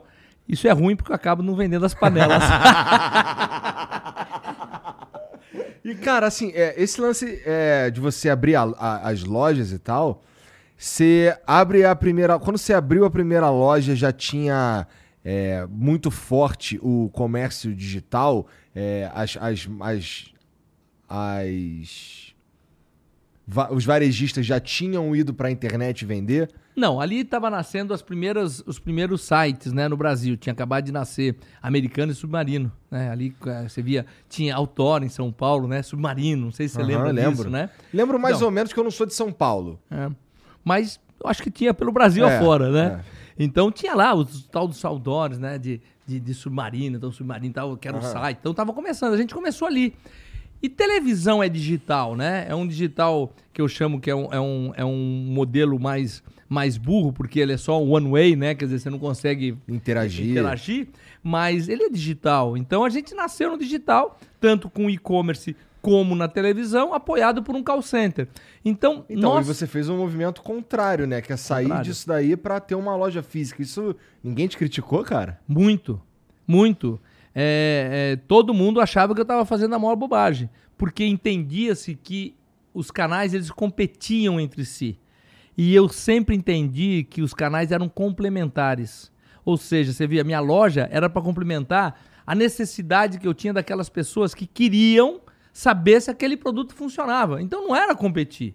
Eles estavam complementando. Hoje já está provado, né? É, Last Mile é feito de lojas físicas, ou seja, a loja integra todo mundo, todo mundo que até a Amazon, né, passou a ter a, a, a investir em lojas físicas e tudo, com exatamente com essa visão. Falou, pô, eu preciso estar é, tá presente num ponto físico para apoiar o meu cliente, para fazer a entrega ali também. Então tem o, o, o o Retira Loja, a gente tem há muitos anos, ou seja, a pessoa compra pelo site e vai buscar na loja. É, ou eu faço a Last Mile, saindo da minha loja eu entrego muito rápido, né? Porque não faz sentido você comprar um sanduíche desse, é, pede em, em, meia hora ele está aqui, e você compra um produto, um air fry que custou é, mil reais e demora às vezes cinco dias, quatro dias para chegar, seis dias para chegar na sua casa. Por quê? Porque a empresa de sanduíche está aqui do lado. A pizzaria está aqui do lado. Mas eu tenho uma loja do lado, então fala, pera, vamos fazer o last mile, vamos fazer a entrega saindo da minha loja. E eu vou fazer Nossa, com que a pessoa... isso tudo deve ser uma loucura, João. o que que sai, o que que entra, de onde comprou, Como é que foi? Aí é que merda. tá a história do Omnichannel. O que que é o Omnichannel? O Omnichannel é o cliente ser único e a empresa ser única. Se fala muito de Omnichannel, se fala muito de multicanal. E as pessoas não sabem o que é a diferença do multicanal para o Omnichannel. Ninguém sabe. Ou melhor, poucas pessoas sabem, né? Não, eu sou uma empresa omnichannel. Ah, você não é multicanal? Não, eu sou multicanal também. Não, calma, é uma coisa ou outra. O omnichannel é o quê? É você ser uma empresa única, ou seja, o cliente ser único, ele é cliente daquela empresa e todos os canais de venda trabalham com os mesmos produtos, com a mesma oferta, com os mesmos preços, com tudo exatamente igual. Não importa o ambiente que você está. Então, se você é um cliente Polishop, não importa se entrou na loja aqui, ou lá em Recife, é, ou lá é, no Rio Grande do Sul, em Porto Alegre. E se você entrou pela internet ou se você entrou pelo aplicativo, você comprou, não importa como você adquiriu, você é um cliente único, com ofertas únicas. Você não vai ficar nunca é, é, é emputecido porque você comprou na loja, pagou um preço e você entrou no site e você viu outro preço. Ou outro produto de, de formas diferentes. Não. É Omni. Ou seja, ele trabalha com todos os produtos. O multicanal não. É uma empresa, ela usa canais diferentes e muitas vezes ela tem produtos muito diferentes, né? É, para que está vendendo, dependendo o, o canal que você Pô, usa. Eu não sabia que eu não sabia que a Polishop era assim. Eu confesso que eu já já tive experiências de, sei lá, tô no shopping, fui levar minhas filhas para fazer qualquer coisa. Entrar, entrar na loja, ver alguma coisa e pensar, não, é, vou comprar pela internet porque geralmente é mais barato, não sei o quê. Não é o caso na Polishop, né? Não é o caso. Você não, você não prestou atenção, mas hoje o, o, o, digital dá esse poder. Você entra dentro da minha loja ou da loja de qualquer pessoa e você entra no celular e você fala, porra, não, aqui tá mais barato, eu vou comprar por aqui, tchau. Entendeu? E você pode estar comprando até numa loja de uma outra pessoa, no caso da Polishop, quando são produtos exclusivos nossos, não, mas acontece isso muito em outros varejistas. E não é isso que a gente faz, porque aí você não seria omnichannel, omnichannel você precisa ter isso como, é, é, como base. Às vezes até a pessoa, não, eu sou omnichannel, mas não é, se ele tem outro preço, ele não é omnichannel, você está você tá deixando o cara de outro jeito. Tu me contou qual foi o teu o primeiro produto que você vendeu, mas qual foi o segundo produto que você vendeu, cara? Olha, na, na sequência a gente vendeu um, um, produto que era um equipamento de ginástica. Logo depois do Seven Day Diet, que era um produto que quem fazia propaganda dele era o Chuck Norris. Ah. É, era um, chamava Total Jean, era bem bacana, um produto super interessante, era uma cama assim, que você usava até o peso e tal. E aí foram, foram, foram, alguns produtos meio juntos. Foi isso, tinha um, um, um, óleo, um tipo de um óleo lubrificante. Foram, foram, fomos trazendo várias coisas, como eu te falei. O nosso compromisso. Tudo trazendo de fora. Tudo, tudo trazendo de fora. O nosso compromisso era com inovação e o nosso compromisso não era com uma linha, né? Pô, você trouxe dieta, depois você trouxe equipamento de ginástica, depois você trouxe óleo lubrificante. Pô, que, que, que loucura é essa, né? Pois é, porque o nosso compromisso era estar tá trazendo alguma coisa. O, o, esse nosso óleo lubrificante, ele, ele, ele tinha uma capacidade enorme de lubrificação e, e, até se você tivesse um acidente, furasse o cárter do teu carro, perdesse o óleo, ficava com pouco óleo, o motor andava mesmo assim, ou seja, ele não travava mesmo assim. Enfim, a gente foi trazendo o produto. Agora, a gente sempre foi muito ligado nesse pensamento, saúde, beleza e tempo. A gente sempre focou muito em produtos para beleza. Agora, grandes cases depois do Seven Day Diet, depois do Total Gym, foi os grills, foi os grills Jorge Forma, que foram, foi um case muito grande, que foi uma, um, uma loucura, a gente estourou com, essa, com esse produto. Ora, tiveram produtos aí no meio, lembra aquele aparelho... Saía de... 2005 mais ou menos, o, George Forma, né? Foi, mas antes disso teve um problema, um produto de, de abdominal, que depois foi copiado, vendia até em posto de gasolina. Lembro, lembro. Então, também foi, foi, foi, é, foi, foi um produto que a gente também vendeu muito, né?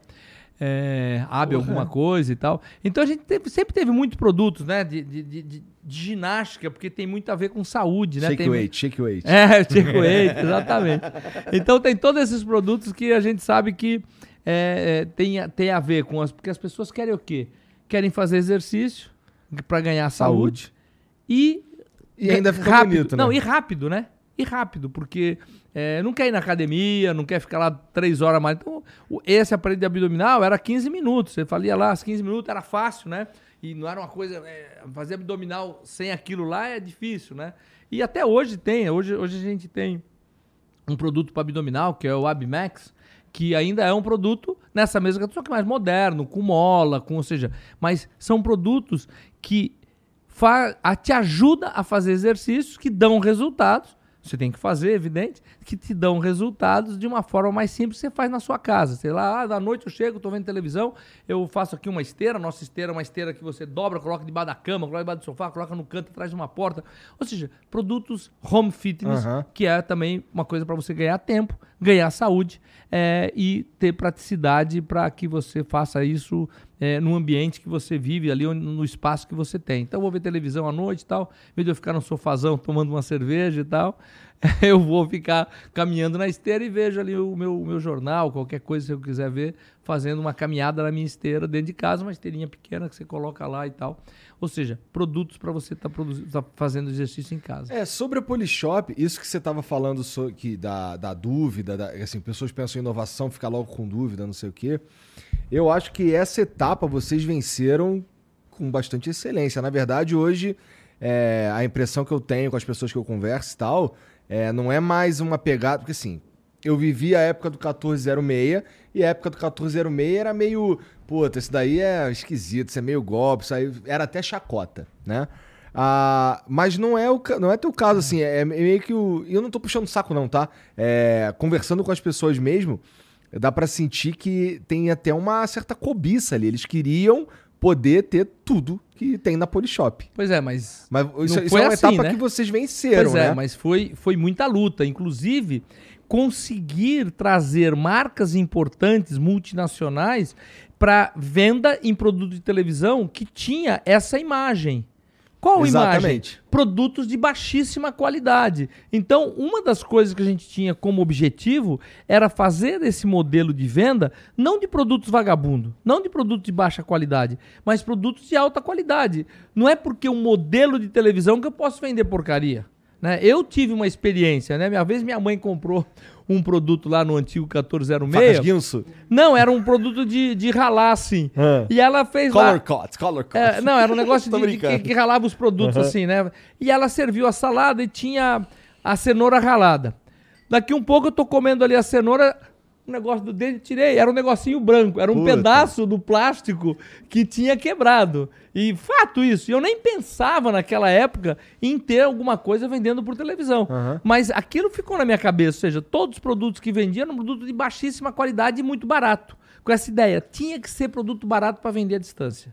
Entendeu? Então, essa era a métrica do negócio. Então, é, a gente. E foi uma luta para a gente conseguir é, é, é, entrar junto ao departamento de marketing das empresas, dessas multinacionais, que eles, eles falavam: imagina, você está louco, como é que vamos botar a nossa marca? com todo o prestígio que ela tem, para vender por televisão ao lado desses, desses produtos de baixíssima qualidade, até vagabundo, vamos dizer assim. Então nós tivemos, cara, que fazer um trabalho é, é, ali, degrau a degrau, com muita dificuldade, não foi fácil, é, porque depois você vê a história, né? É, é, que já aconteceu, todo mundo acha que foi muito fácil, mas não. Foi, foi, foi uma luta para você conseguir mudar essa percepção dos fornecedores para eles toparem. Porque, não, eu quero comprar. Não, não quero te vender. Não quero que você coloque lá a minha marca do lado desses produtos vagabundo que vende pela televisão. E a percepção era essa. E não era só no Brasil, olha que interessante. O mundo inteiro ainda é assim, né? Produtos muito milagrosos, ainda, uhum. ainda tem um pouco dessa cultura de vender produtos é, ruins. Tanto é que nesse segmento de lojas, de, de, de, de negócios vendidos por televisão, não tem loja física. Por quê? porque não aguenta uma demonstração, uma demonstração ao vivo e a cores. Ou seja, o produto não entrega aquilo que mostra no filminho. E nossa ideia nunca foi essa, foi usar canais diferentes de venda para fazer com que o produto fosse se tornasse conhecido, que é o que a gente faz até hoje. Interessante mesmo, porque é, esses produtos aí que, que, que vendiam na TV, inclusive eles vão o teu produto, a Polishop, ela vai na contramão disso que você mesmo falou, que era é, uns produtos muito baratos para vender por ali e tal. O ticket médio da Polishop é bem mais alto do que esses produtos aí, né? Exatamente. Significa que, é, bom, é que hoje já está tudo construído e tal. Então, essa luta aí, ela durou. Antes, é, é, você venceu essa luta antes da primeira loja física? Ou a primeira loja física te ajudou? ela... Você fez. Você, você é uma, é inaugurou uma... 10, você é, disse, né? É, foi de cara, falou, não, mas, mas era, era um processo, né? Na verdade, é, é muito importante né, que as pessoas entendam que nada acontece, não é uma chave que vira, é uma construção. Você tem que fazer tijolo por tijolo, você tem que fazer Nossa, como as pessoas mesmo. têm dificuldade de entender isso, cara. Muita, muita. É, não é uma coisa assim que você fala. Os caras abrem um podcast é. quer ter dinheiro mês que vem, é. pô. Pô, mas eu não tô com essa audiência. Tô, como? Por que não? Porra, tá brincando? Você começou agora, cara. É. Vai, vai ver o que eu já fiz, vai ver o que, que eu já, o que, que eu já tive que, que, que fazer para chegar onde eu cheguei hoje. Né? E as pessoas nunca chegam por sorte, né? É, sorte tem a ver com competência, né? com, com você estar tá fazendo alguma coisa diferente dos outros, né? E quando você se torna líder em alguma coisa, que é o que você é hoje dentro do, do, do mundo do podcast, né? É, é, e é, é, fato, né? É, tem os seus motivos, né? Não é à toa, né? É, eu tenho, eu, eu, eu sei que qualquer negócio de sucesso sempre tem uma liderança, né? Sempre tem um líder à frente, sempre tem a, as cabeças que fazem com que aquilo aconteça. Existem líderes em departamentos diferentes, que você com certeza você tem dentro do seu negócio, e tem a, a, liderança geral daquilo tudo. E o que, que precisa para você ser um líder? O que, que precisa para cada pessoa que está fazendo parte desse teu sonho, desse seu negócio, é, é, para ele ser líder? Porque você tem líderes em cada área aqui dentro. É um negócio, já sei. Você tem várias, é, você tem vários podcasts, parece que são seis ou sete que vai Ah, tem um monte. É, um é. monte e tal. É, é. É, não, não, e, não e necessariamente sites, né? podcasts, eles têm programas. Exato, tem, programas, tem, exatamente. Sites diferentes. Conteúdo, é. E cada lugar desse você tem o seu líder, você tem o seu líder local, você tem o seu líder de tecnologia, você tem o seu líder... E tudo isso é, é o que faz essa equipe, é o que faz a diferença. E o que, que você precisa para ter líder? O que, que você precisa para se tornar um líder? O que a pessoa que está aqui hoje trabalhando, fazendo, o que, o que fez com que ela se tornou um líder? Você contratou, falou, esse aqui é o líder? Lógico que não. Por quê? Porque não adianta você colocar pessoas como chefe, porque o chefe ele é só obedecido, um líder é seguido. É importante que a, o líder seja seguido. Por que, que ele é seguido? Por que, que ele é reconhecido como líder? Pelo conhecimento que ele tem. As pessoas vão atrás, as pessoas vão quando vem conversar com você, quando vai conversar com qualquer técnico, qualquer pessoa em cada área, ela vai conversar, ela vai perguntar, ela vai se informar. Por quê? Porque ela sabe que aquela pessoa tem o quê? Conhecimento. Então, isso é super importante. E como é que você faz para você ter conhecimento? Para cada pessoa que está aí que teve e que conseguiu conhecimento? Com dedicação. Então não existe liderança sem conhecimento, não existe conhecimento sem dedicação.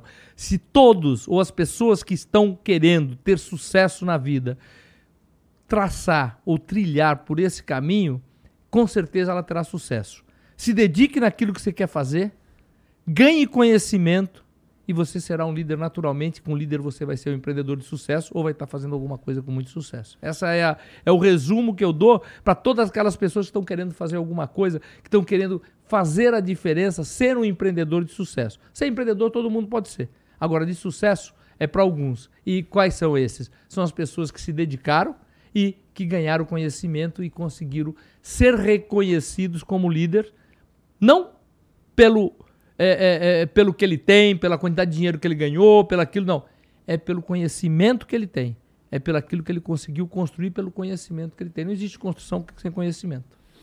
João, tu, o que, que acontece com a Polishop, com a estrutura inteira que, que tá aí, é, se, o, se você tirar um ano sabático?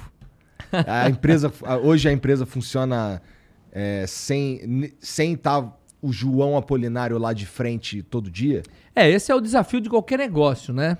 Você deve também saber o que, que eu estou dizendo. Porque é, no meu tem... caso, não, assim, pelo menos uma par, a parte mais mais importante do meu negócio depende da minha cara. Né? Exatamente, mas eu acho que é, é, isso existe né, cada vez mais. As principais empresas, olha que interessante a mudança que houve. As principais empresas do mundo hoje é, têm uma cara, tem uma pessoa à frente. Né? Você pega Apple, você pega. Mesmo ele não está mais presente. É. Mas você tem a cara. Sim. Você pega é, Tesla, você pega Microsoft, é, Facebook. Microsoft, Facebook, to, todas elas, né? A gente, a gente pode ficar aqui horas falando. Uhum. então isso também é um novo mundo empreendedor. Ou seja, as pessoas querem saber quem é quem. As pessoas têm que dar a cara. Cada vez mais o consumidor exige isso.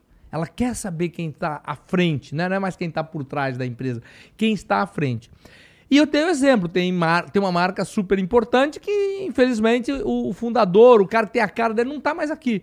Mas ele conseguiu deixar esse legado, que é exatamente toda essa cultura, todo o DNA da empresa. Com, de que forma? Criando governança, criando processos, ou seja, todo negócio, né, é, ele cria é, um, um, um, formato, todo negócio ele tem ali é, os seus... Os seus a, a sua lógica, né? a sua metodologia para fazer com que ele aconteça. Essa metodologia ela precisa ser aplicada, ou seja, criando o quê? Os processos. Então é muito importante que você pegue toda a metodologia que você criou, crie processos e implemente esses processos naquilo que você está fazendo.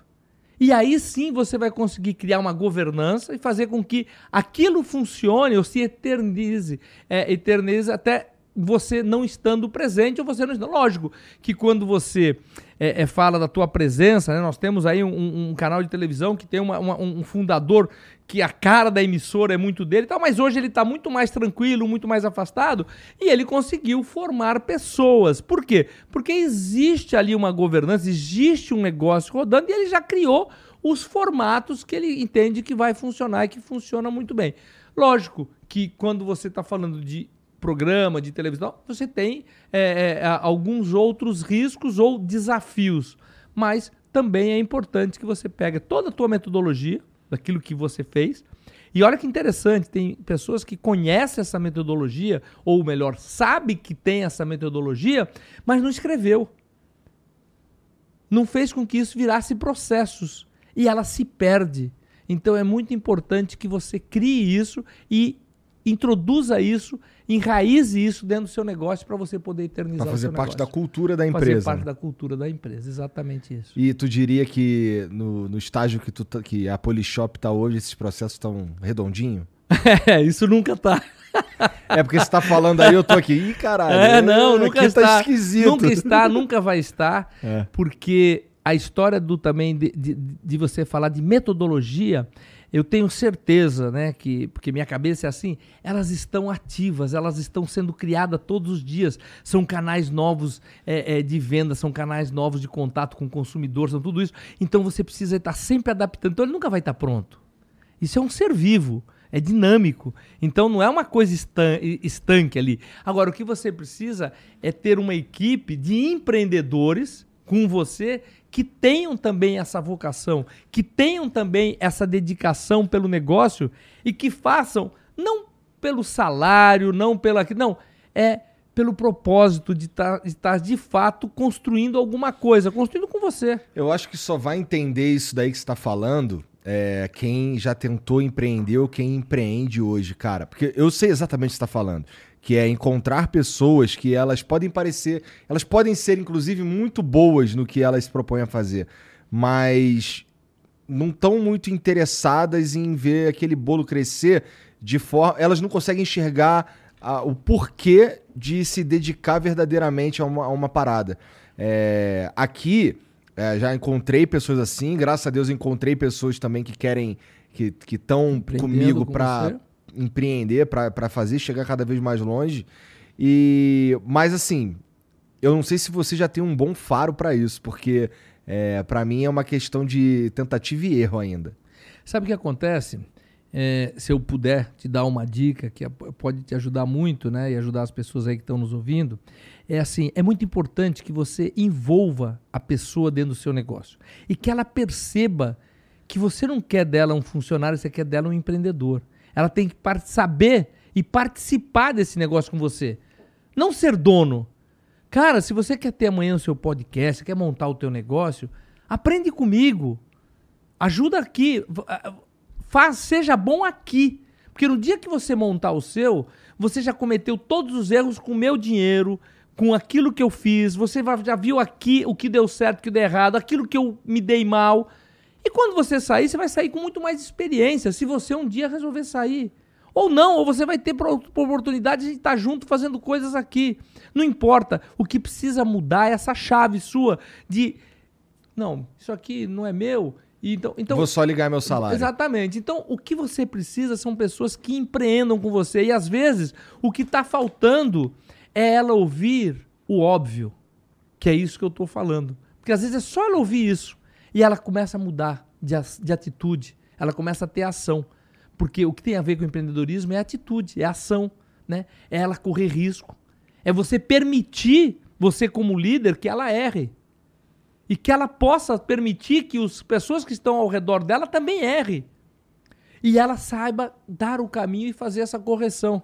Esse é o negócio. O negócio é a capacidade que você tem de você, como líder, passar isso para aquelas pessoas que estão ao seu redor. Ou seja, você introduzir isso, porque às vezes a gente deixa de falar coisas para as pessoas que estão ao nosso lado porque nós achamos que é óbvio. Porra, ele já sabe disso ele já entendeu. E por isso que volta ao assunto do óbvio. Não deixe de falar o óbvio, porque o óbvio para você, ou o óbvio muitas vezes tem que ser dito. E depois que ele é dito, a pessoa vai fazer, sabe o quê? Puta, meu, verdade, cara.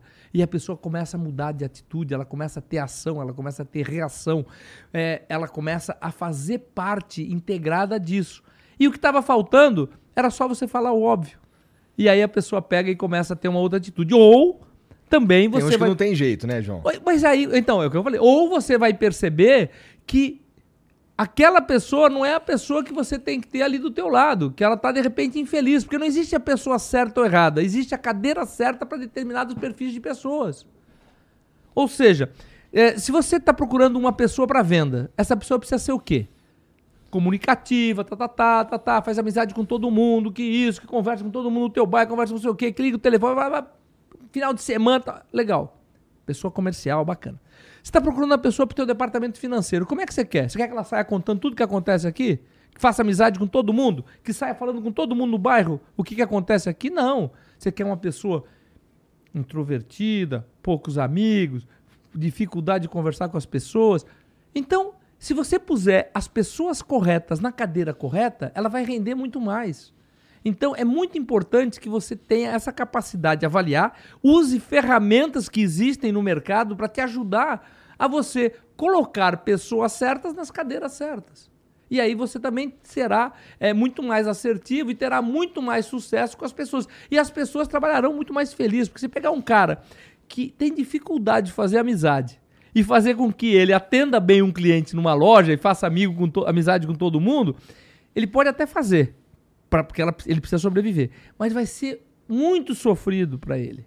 Agora, se pegar uma pessoa que adora fazer amizade e colocar no teu departamento financeiro e ficar, falando, ficar brigando com ele, que ele ficou contando para todo mundo que ele viu aqui dentro do teu departamento financeiro, também vai ser muito ruim. Então, coloque, ache as pessoas certas para as cadeiras corretas, que você vai conseguir é, tirar muito mais dessas pessoas, ou seja, elas vão conseguir te entregar muito mais e você vai fazer com que elas estejam felizes e elas vão passar a ter é, sucesso e liderança naquilo que elas estão fazendo. Que no final é isso o que precisa é você ter um, um, um departamento de recursos humanos, ou você fazer essa área de recursos humanos, para que você entenda mais as pessoas aonde ela é melhor. Onde você é bom, cara? Onde, onde você se sente feliz? Onde você quer produzir? Isso que você está falando é muito verdade, porque a gente já teve experiência aqui de, de contratar pessoas para áreas que elas não estavam brilhando. A gente achou, inclusive, todo mundo achou, inclusive elas, que performariam bem nessas áreas e identificando que são pessoas que têm um valor ali especial, a gente foi colocando, não, agora só tenta fazer isso aqui. E hoje existem pessoas que, tão, que trabalham aqui comigo que se transformaram. Se encontraram. É. Se encontraram. É exatamente isso. E existem ferramentas no mercado que te ajudam a você identificar a personalidade profissional de cada um deles, que pode te ajudar muito e ajudar a pessoa. Porque às vezes a pessoa nem sabe. Essa é uma coisa maluca. Às vezes as pessoas não sabem né, qual é o perfil exatamente dela. Então é importante que você saiba muito bem como você mexer com as pessoas. Porque no final, quando uma pessoa sai, se demite de uma empresa, ela não se demitiu da empresa. Ela se demitiu de quem? Do chefe dela. Da pessoa que ela trabalha diretamente. Porque a empresa é parede, aí não tem problema, não, tem, não, tem, não faz mal nem bem para ninguém. O que são são as pessoas. Então, se você não tem as pessoas corretas nas posições, na cadeira correta, você vai ter muita dificuldade de fazer. Você consegue, mas o teu esforço é muito maior, né? A tua, ah, você vai sofrer para você conseguir é, é, alcançar aquilo que você cansaria com uma pessoa ela fazendo normal. Pô, ela sai daqui, vai, ela gosta de conversar, então ela vai à noite com você, vai lá comer um negócio, fica e conversa com todo mundo e faz uma venda de um patrocínio. Pô cara, puta, um, tá, tá, tagarelo. Agora, você bota esse cara no teu financeiro, cara, é, isso é um horror. O cara vai ficar desesperado, porque ele vai ter a consciência que ele não pode falar com muita gente. Tudo que ele fez o dia inteiro ele não pode contar. E, pô, ele vai ficar um infeliz. Ele vai ficar aqui desesperado para poder ir embora. Cara, tu. Antes da gente começar aqui a conversa, estava me falando sobre. Na verdade, durante você também falou sobre ser a segunda geração de empreendedores da tua família. E que isso trazia para você uma carga, de certa forma, negativa que, que é pouco valorizado. Pesada. Acho, acho que foi o, o que é, você disse. É. é. porque tem também, como você também disse antes da gente começar, é, aquele lance, aquele cara que, que veio do nada, né? Você não veio do nada, tinha teu pai que já era empreendedor e tal, você teve a oportunidade de experimentar e tudo mais. E, pô, você também teve a oportunidade de ser um herdeiro, né? É, um playboy, né? É. Poderia ser lá, pô, viver de renda e tal, né? Ou de juros, né? Qualquer coisa parecida. E não empreender. Então, eu, eu, eu o que eu brinquei, o que eu, o que eu falei com você é que é, existe muitas pessoas, né? Que tem uma oportunidade, tem um pai empreendedor, tem um pai que já construiu um patrimônio, e a pessoa fala, pô, por que, eu vou botar isso em risco, né? Por que, que eu vou fazer alguma coisa? Pô, já tem lá os imóveis, tem lá um dinheiro aplicado, amanhã é, é, meu pai vai, eu fico aqui, para mim tá bom, eu tenho uma vida bacana e tal. Legal, não estou condenando. É, mas é, existe a outra possibilidade de você sair empreendendo. Então, por exemplo, meu pai tinha um negócio dele, eu resolvi montar meus negócios, sempre fui empreender, queria fazer as minhas coisas ter a minha realização. Era um prazer para mim fazer isso. É prazeroso para mim, né? A conquista, né? O fazer, o, o, o poder é, é, é, transformar as coisas, né? É, e tem, é muito valorizado aquele cara que começou como camelô, começou como vendedor é, é, de latinha, catador disso. É bacana, é uma história bonita, né? E ele conseguiu ter sucesso. Mas ele, é, é assim, ele não tinha outra opção.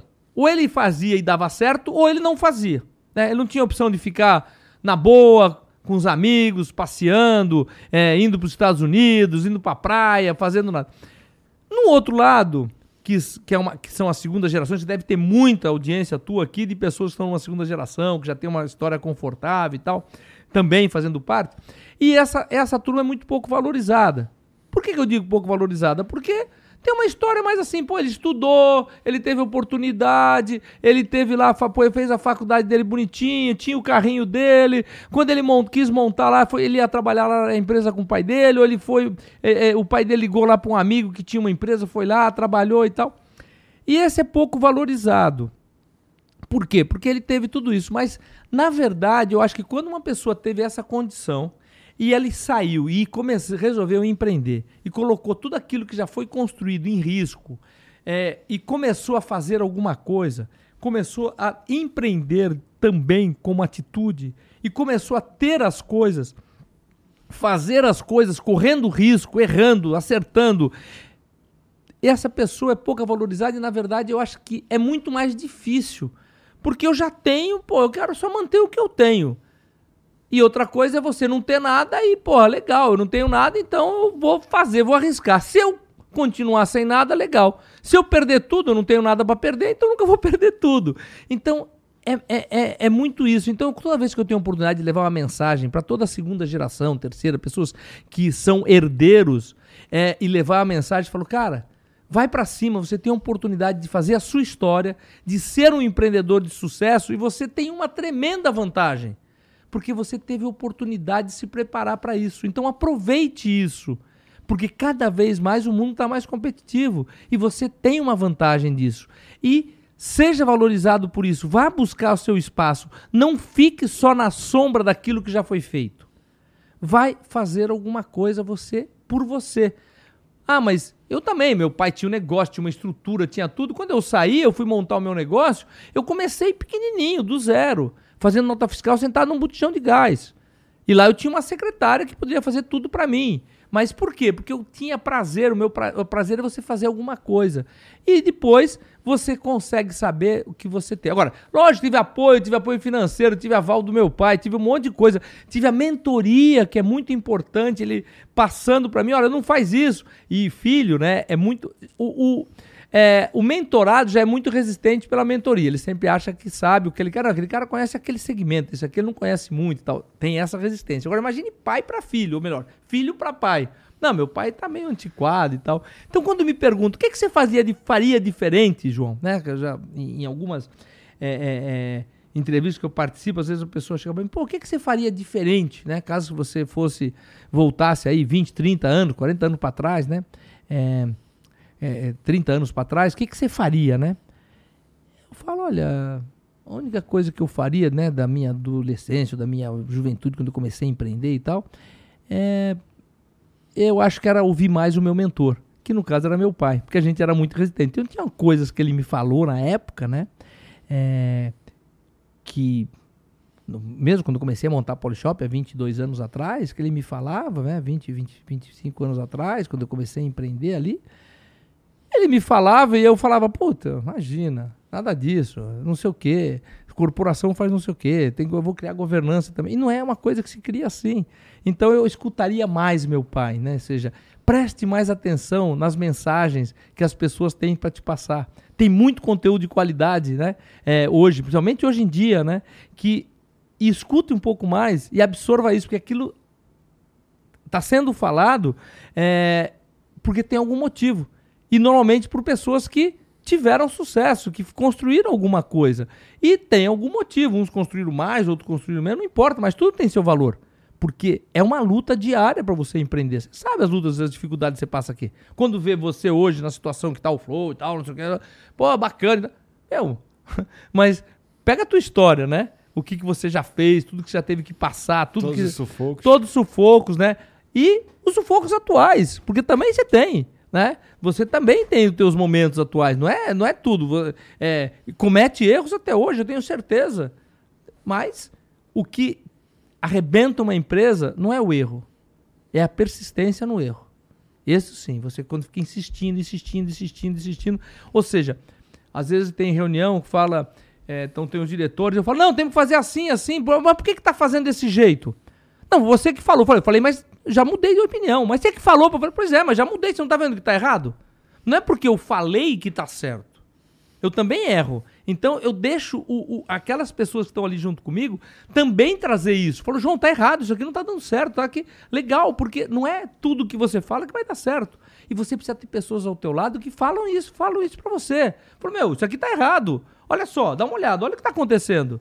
Não, não, eu que inventei, eu que tive essa ideia e vai ter que dar certo. Não existe isso. Não existe isso. Eu tive a ideia, eu vou testar. Se não funcionar, eu volto, eu faço outra coisa. Então é isso que é importante, ter humildade e saber que você pode errar, mas você tem que errar rápido. Cara, você trouxe aí também um, um livro e eu tô curioso para saber o que, que, tem nesse livro aí, cara. é, esse é um livro que eu, que eu lancei a, a em 2000, deixa eu pegar aqui, em 2018 para 19. Ah que tem a ver, não é a minha história, mas é como eu penso, como eu agi, como eu faço.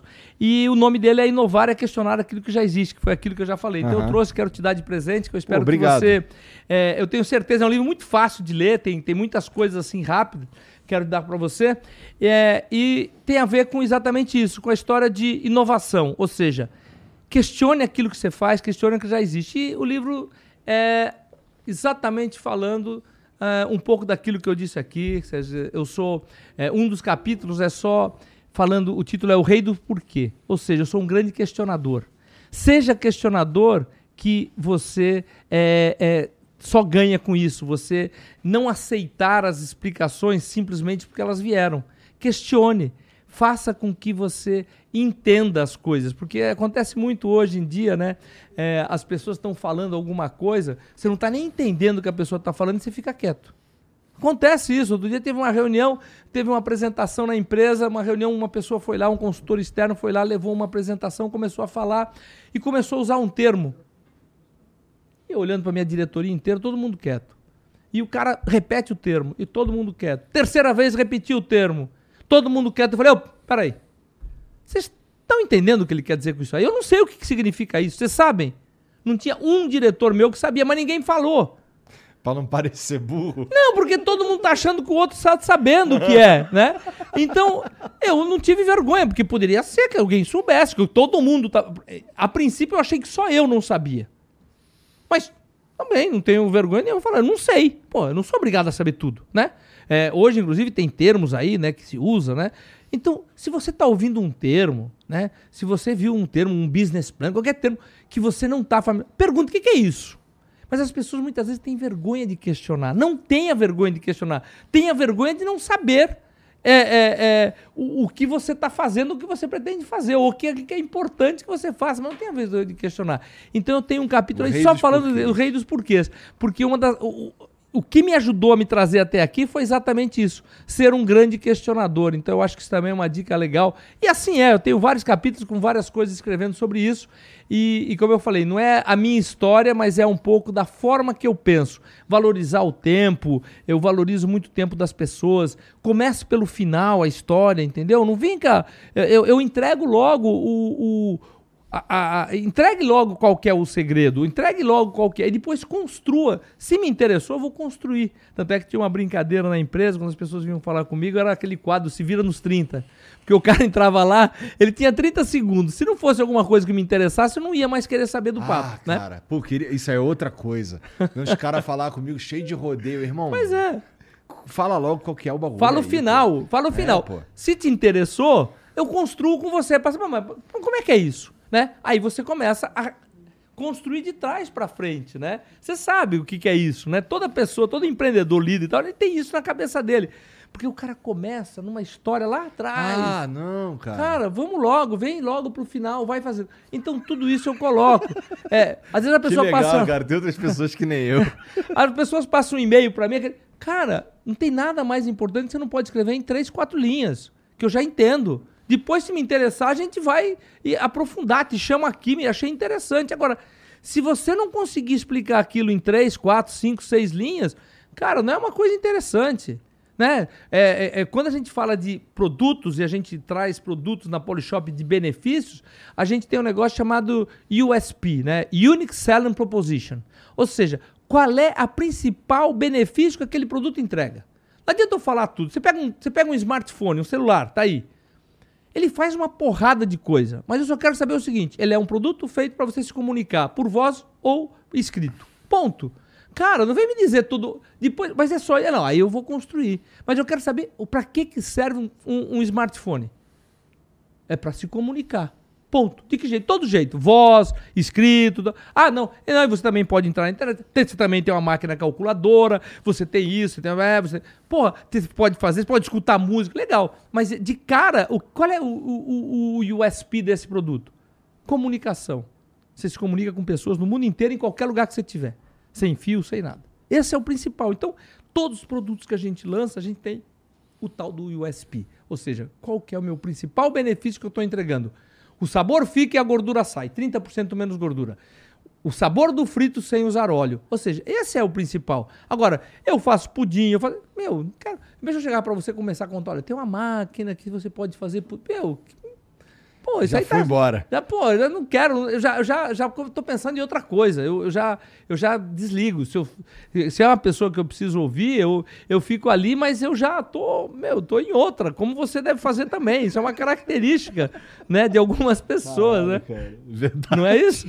Se o cara tá falando e você tá deixando, achando a cabeça e tal, aí você tá pensando, meu, e uma porrada de outras coisas que você está precisando fazer, ou que você está interessado, ou que são mais interessantes. Então, isso daí faz parte, inclusive, é, é uma característica é, do empreendedor, do empreendedor líder, do empreendedor de sucesso, que ele, é, ele respeita muito o tempo dele, ou seja, todo o tempo ele está a, a, milhão, né, funcionando a cabeça dele e, e, e vendo o, o, as coisas que realmente, onde ele onde ele está tirando oportunidade, tirando no bom sentido, né, vendo oportunidade dele estar tá construindo alguma coisa melhor, um lance melhor, o cara falou um negócio lá, pô, não sei o quê, pô, peguei aqui, puxa, aquilo que eu estou precisando fazer, e é assim que a gente vive o tempo todo.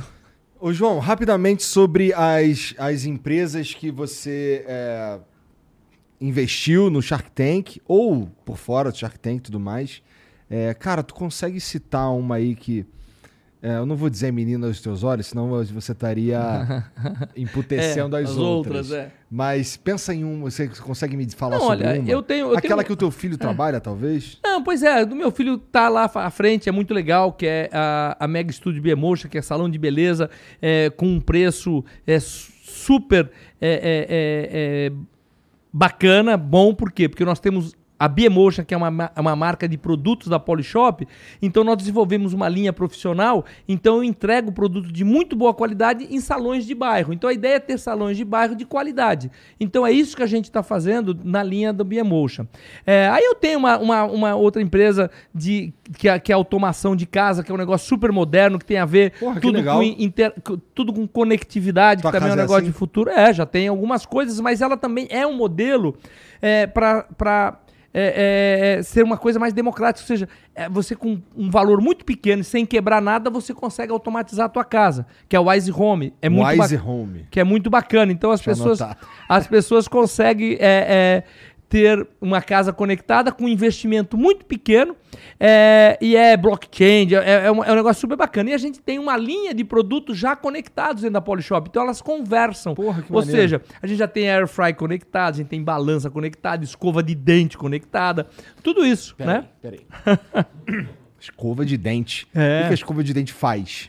Ela consegue, você consegue ver se o seu filho ou a, a, a sua esposa ou o que for está escovando o dente legal e se está deixando algum dente a ser escovado que se isso, não está fazendo. Cara? Você consegue tudo ver pelo aplicativo. Porra, maneiro. E assim vai, entendeu? Então. Wise. Não, a Wise Home é a de, tecno, de, tá, de, é, de é tecnologia. É, a Wise, é, Wise Home é que faz a conectividade. Que você põe, por exemplo, uma cortina elétrica na sua casa e você não consegue fazer a cortina elétrica descer. Só se você tiver um controle remoto. Opa, Agora, se você tiver o Wise Home, você consegue é, descer a cortina, ligar o ar-condicionado, é, dimerizar a tua luz, apagar a tua luz, acender a tua luz. E você, tanto pelo aplicativo, como também é, pelo, pela, pela Alexia. Então você fala, Alexa, acende a luz, Alexa. Ou seja, você começa a ter a tua casa é, conectada. Hoje a gente ainda vive numas cavernas, né? Ela é, é de, de, de, cimento e tijolo, mas é caverna, porque você não tem nada de tecnologia. Está começando a entrar tecnologia agora. Então o Ice Home é para facilitar tem um Wi-Fizinho. É, o Wi-Fi é preciso, né? Não, eu e, sei, mas é. nessas cavernas, no máximo, tem de tecnologia. Um Wi-Fi, um tem uma televisão, tá, mas é. ela não tem uma inteligência, Sim. né? É, e o Wise Home, ela faz tudo isso de, de, você automatizar, sem você precisar quebrar os lugares, sem você precisar fazer nada disso. Foi uma das empresas que eu investi que apareceu no Shark Tank. Porra, legal. É, aí eu tenho uma, uma outra que tem a ver com, com é, pães, ou seja, que é o, é o formato, é uma boulangerie, que também é, já tem franquia, já está há muitos anos. Mas eu tenho. Boulangerie, eu tenho, é, é um nome bonitinho para padaria. Para padaria. É, mas é uma padaria com uns pães mais. É, é, elaborados, tá. né? Aí tem uma outra de pão também, que ela é sem glúten, gluten free, toda aquela história. Você tem vários segmentos, né? Que elas, elas em algum momento, elas se falam. Pô, tô decepcionado eu... que tu não falou, não citou nenhuma de carro, pô. Pois é, tem. Não, eu tenho duas negócios tem. de carro, tem. Uma que é um sistema de uma capota que a gente está. É, é, é, eu, ti, eu entrei no negócio e a capota não estava pronta, funcionando como deveria. É, você sabe que está muito na moda a história das picapes, né? E todas elas têm aquela capota marítima atrás. Uhum. E esse cara desenvolveu uma capota que ela fica exatamente uhum. igual atrás, só que quando você quer, você puxa ela para cima, ela levanta como se fosse uma sanfona e ela fica alta, ou seja, ela ganha o dobro de espaço da armazenagem e de uma forma muito simples. Só que a gente teve que redesenvolver toda a parte de, de, de, de é, operação dela para que ela pudesse funcionar. O que tu comprou aí foi a ideia ou tu não, não sabia? Eu, eu, eu investi no negócio, mas depois que entrou no negócio e na hora a gente chegou na parte de produção em escala, é, foi visto que ela tinha erros de projeto. Então eu achei melhor a gente refazer todo o projeto e começar do zero, porque é, tem a ver com furações, tem a ver. Então, é, a gente fez um modelo que você usa as próprias furações do carro, ou seja, melhorou o projeto não é o que eu gosto, eu gosto de fazer coisas que já estão sendo testadas, mas como é a história do carro, acabou me pegando e eu acabei entrando mesmo assim, porque não era, não é o que eu gosto, né? Como tem uma outra que é uma é, é, é uma, é, uma, é, uma, é, um, é um tipo um rádio que ele é, você usa o teu celular em vez de você usar o rádio, então você não tem aquela história de quebrarem, roubarem e tal. Então é um, é um, é um aparelho que ele é amplificador e você conecta via Bluetooth ali, você coloca o rádio, então você passa o teu, o teu o smartphone passa a ter o papel é, é, do teu rádio ou do, tua, do teu com aplicativo, né, de to tocar música e uhum, tudo. Comanda né? tudo pelo celular. Comando tudo. É, enfim, tem algum, algum, algumas coisas de carro assim que a gente também que a gente também investiu. E também teve a última, que também é um case super interessante, que é a que foi o maior investimento do Shark Tank, né? Ah. Que foi a Decor Colors que também é uma, é uma empresa que é, eu vejo é, é, muito futuro, é uma fábrica de tintas, né? E você olha, né? Todo lugar que você olha aqui tem tinta, né? Tinta é um negócio que onde você tem, o mercado é gigantesco, controlado por três grandes empresas, né? Elas têm aí quase 80% de market share. E é, eu vi que era um produto mais do que uma tinta, era um produto de decoração. Tanto é que é uma transformação né, de, de casa, de decoração e tudo. E ali foi um, um negócio interessante, porque eu consegui pivotar, é, o empreendedor topou. Como é o nome dessa? Desculpa. Decor Colors. E ele conseguiu é, é, pivotar do jeito que eu queria. É uma empresa que, lógico, por ser o meu maior investimento, é, é uma empresa que a gente também deu, deu bastante atenção. É, até porque é, o investidor do, lá durante o pitch ele falou: o que eu estou precisando é alguém que me ajude a estruturar toda a empresa. Então eu tive essa abertura também. Tudo depende daquilo que você precisa como investido, como investido né? Então eu entrei, é, foi, uma, foi o maior investimento no Shark Tank, foi de 10 milhões, e é, é, para que realmente organizasse a fábrica e fizesse. Então hoje a fábrica tem o cimento queimado, aveludado, que é o carro-chefe, que é um dos carros-chefes. É um produto super bacana, com várias cores, inclusive. A última, a, a, última temporada e a próxima também será do BBB, da casa do BBB, foi toda pintada com ela. Todas as Porra, cores, maneiro. tudo. É, e a próxima também será.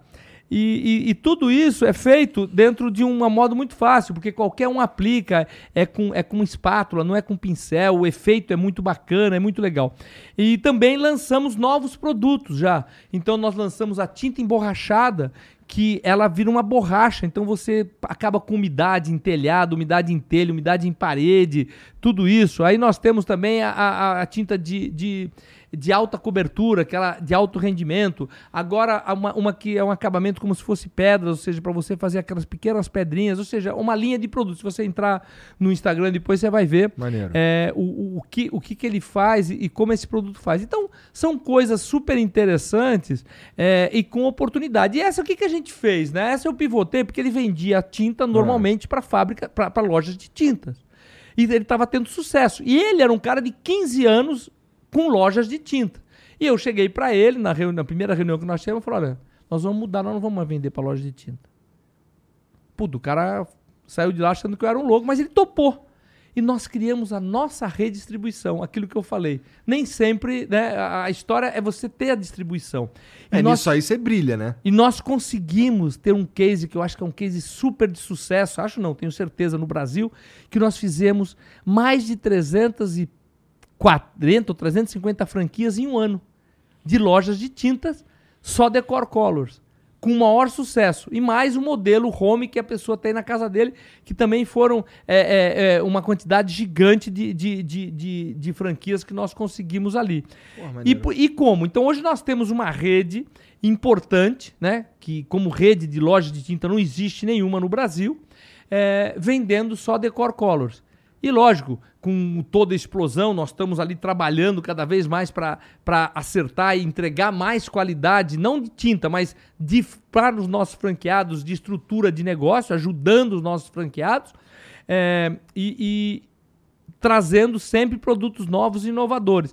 E a fábrica passou por esse crescimento, a gente conseguiu organizar, eu coloquei gente lá, é, é, estruturei isso, porque teve um crescimento, está tendo um crescimento gigantesco, né? Daquilo que era para que ela é hoje e o negócio vai muito bem. Então também é um negócio muito bacana que tem a ver com transformação. É, loja de tinta, eu cheguei para ele, né? E ele tendo loja de tinta, eu falei: meu, loja de tinta não é loja de tinta, é loja de lata. Já foi numa loja de tinta? Loja Já. de tinta é você quiser saber todos os modelos de lata que existe no mundo, você vai numa loja de tinta, porque tem todos os modelos de lata lá. Mas você não vê tinta. Você não vê o que está acontecendo. Então eu falei, não, nós vamos mudar isso, cara. Nós vamos pegar todas as prateleiras, tirar. As paredes, eu quero que elas sejam decoradas com a tinta. Porque quem vai ver, eu quero que a loja seja uma loja para as pessoas irem ver qual é o efeito que vai ficar na casa dela. Então eu quero que tenha berço, eu quero que tenha sofá, eu quero que tenha quadro, eu quero que tenha... Ou seja, eu quero aproveitar todas as paredes, eu quero que seja uma loja muito mais puxada até para o lado feminino. Porque a decisão, quem compra tinta é homem. Mas a decisão de pintar uma casa, cara, se não for da tua mulher ou da tua namorada ou o que for, você não vai pintar a sua casa jamais, né? As mulheres estão aqui balançando a cabeça, não vai jamais. Então vamos fazer uma loja para é pessoa, para pessoa levar a família, para pessoa ir com o filho, para pessoa ir com a esposa, para todos estarem envolvidos curtindo que nós vamos pintar. Pai, eu quero o meu quarto assim, eu quero isso. Ou seja, tudo isso faz parte de você estar oferecendo uma experiência no ponto de venda. Então, ah, pai, eu, eu imagino esse azul aqui, eu quero esse azul, mas esse azul vai ficar bom. Assim, Puxa, vai ficar desse jeito. Puta, legal, é isso que eu quero. Então, é muito bacana você criar um momento de experiência um espaço de experiência dentro da sua, dentro da, da, sua loja. Então foi isso que nós fizemos. Quando você olhar no Instagram, você vai ver várias lojas. A gente inaugura, inaugurou uma loja atrás da outra, uma loucura. E as lojas têm isso. E ela tem um, um, outro lado é super bacana, que também é um lado que tem a ver com a natureza, que tem a ver com a preservação, porque a gente não cria entulhos porque você reforma o seu banheiro, você reforma a sua cozinha sem ter que arrancar os azulejos velhos de lá. Você não cria entulho. Então você vai, você aplica, você tem. É, é, é, são, são duas, três etapas, mas você passa e você faz um acabamento de cimento queimado que fica super moderno, super bonito, em cima do azulejo que você tem, sem quebradeira, sem sujeira, sem nada. Caralho, então, interessante. Então é um negócio interessante pra caramba. Então a gente tá até, eu tô até preparando pra gente falar quantas toneladas de entulho nós vamos deixar de jogar no planeta no próximo ano e quanto nós deixamos no ano passado. Só de, de, de aplicação em piso, aplicação é, em paredes, em cozinhas, em banheiros, em lavabos, que a gente está fazendo isso. Então você pega, por exemplo, uma cozinha sua, você pega um piso teu, que tem aquele lajotão velho, aquela cerâmica velha. Cara, você vem por cima, você faz um cimento queimado super bonito, fica moderno, fica chique pra caramba e é um negócio legal. E é isso que a gente demonstra na nossa loja, porque a nossa loja chega lá, o piso. Ah, mas esse piso resistente está aqui, ó. Esse é o piso que vai ficar na sua casa. Está pisando, esse aqui é o piso. É, é assim que ele vai ficar. Ah, mas eu quero fazer o piso verde. Você pode fazer verde, azul, amarelo, roxo, a cor que você quiser, cara. Você faz. As, o cimento queimado não é cor de cimento, é qualquer cor. E ele tem um brilho que dá esse efeito aveludado. Então você vê aquilo, é, é, e quanto pior você passar pela espátula, mais bonito ele fica, porque ele fica daquele jeito.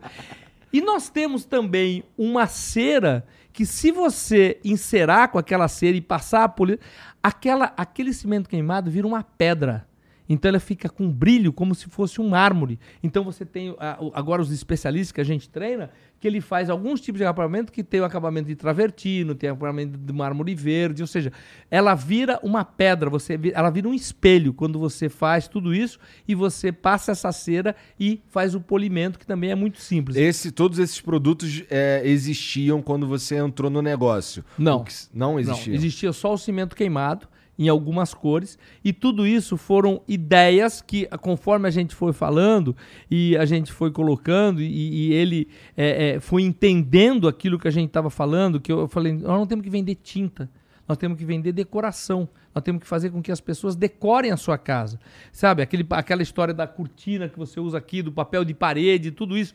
Ou seja, do acabamento. Você pode fazer isso tudo com tinta, que é muito mais barato, muito mais econômico e muito mais fácil para você manter. Até porque se ficou ruim, se fez um furo, você, faz... você pega a espátula, você passa ali, cobriu e acabou. Ninguém vai ver que você é, é, é teve um furo, ou teve algum problema, ou encostou uma cadeira. Ou, ou seja, praticidade facilidade na vida das pessoas, você entrega isso e decoração. Então as pessoas estão.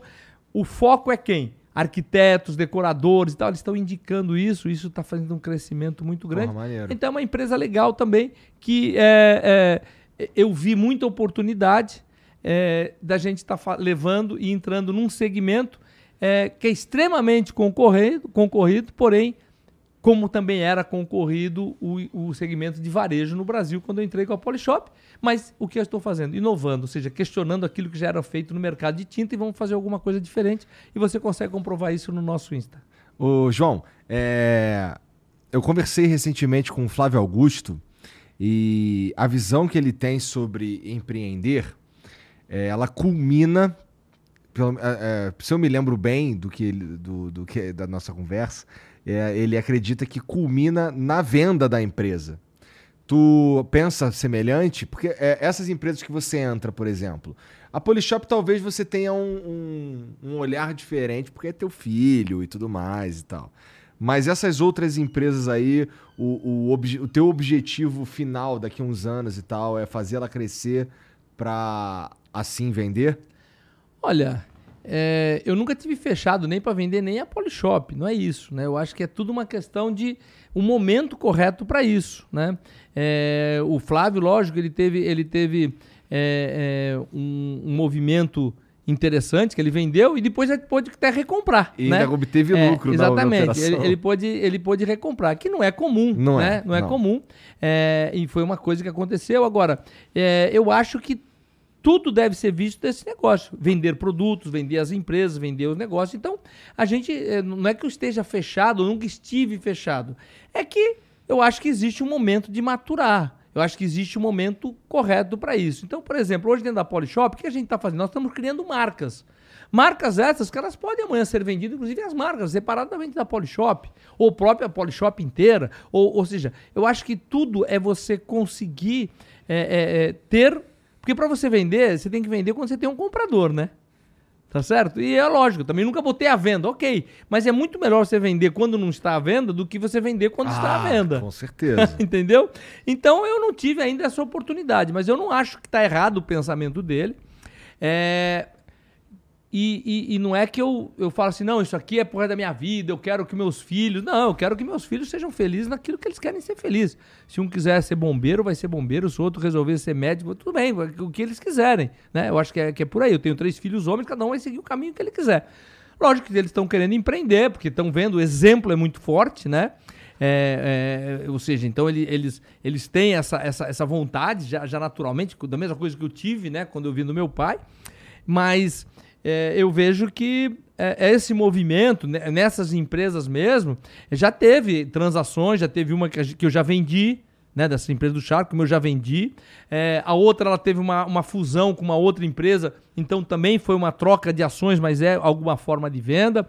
Outras duas já fechou. Enfim, a gente não tá, eu não estou fechado em nenhum caso de vender o projeto, vender uma outra. A gente estava fechando um negócio e o meu sócio não quis vender, o, o fundador não quis, mas eu estava disposto. Ou seja, é, o que ele fala, eu concordo, eu acho que tem é, também que você trabalhar olhando o valor do negócio e no momento correto, se você acha que é uma boa oportunidade, você fazer essa venda e começar. Porque empreender, você empreende qualquer coisa. Viu? Eu tô falando de polishop, daqui a um pouco tô falando de tinta, de pão, de padaria, é, de, de pão com glúten, pão sem glúten, com automação. Não tem problema em você empreender.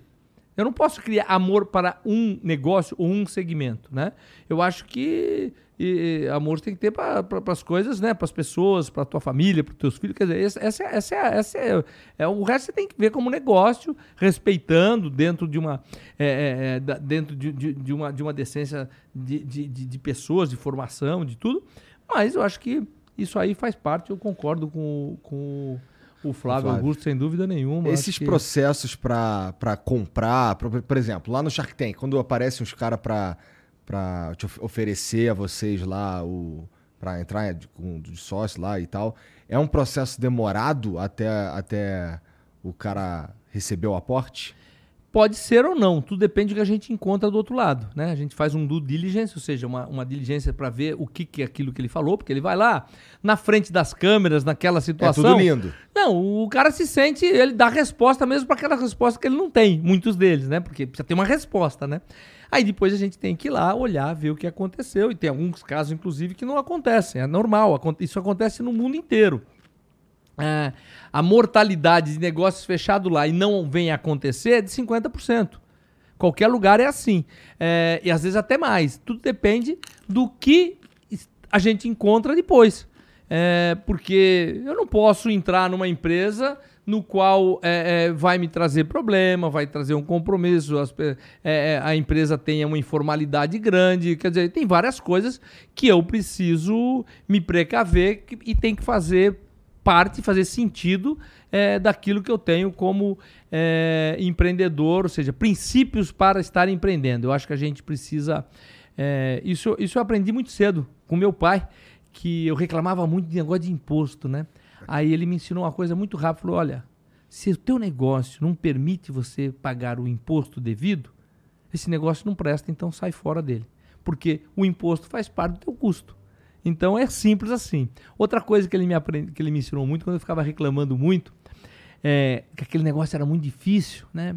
que empreender no Brasil era muito difícil, né? Porque a lei e é isso e tal e trabalhista e, e fiscal que é, é, muito complicado. Você sabe disso?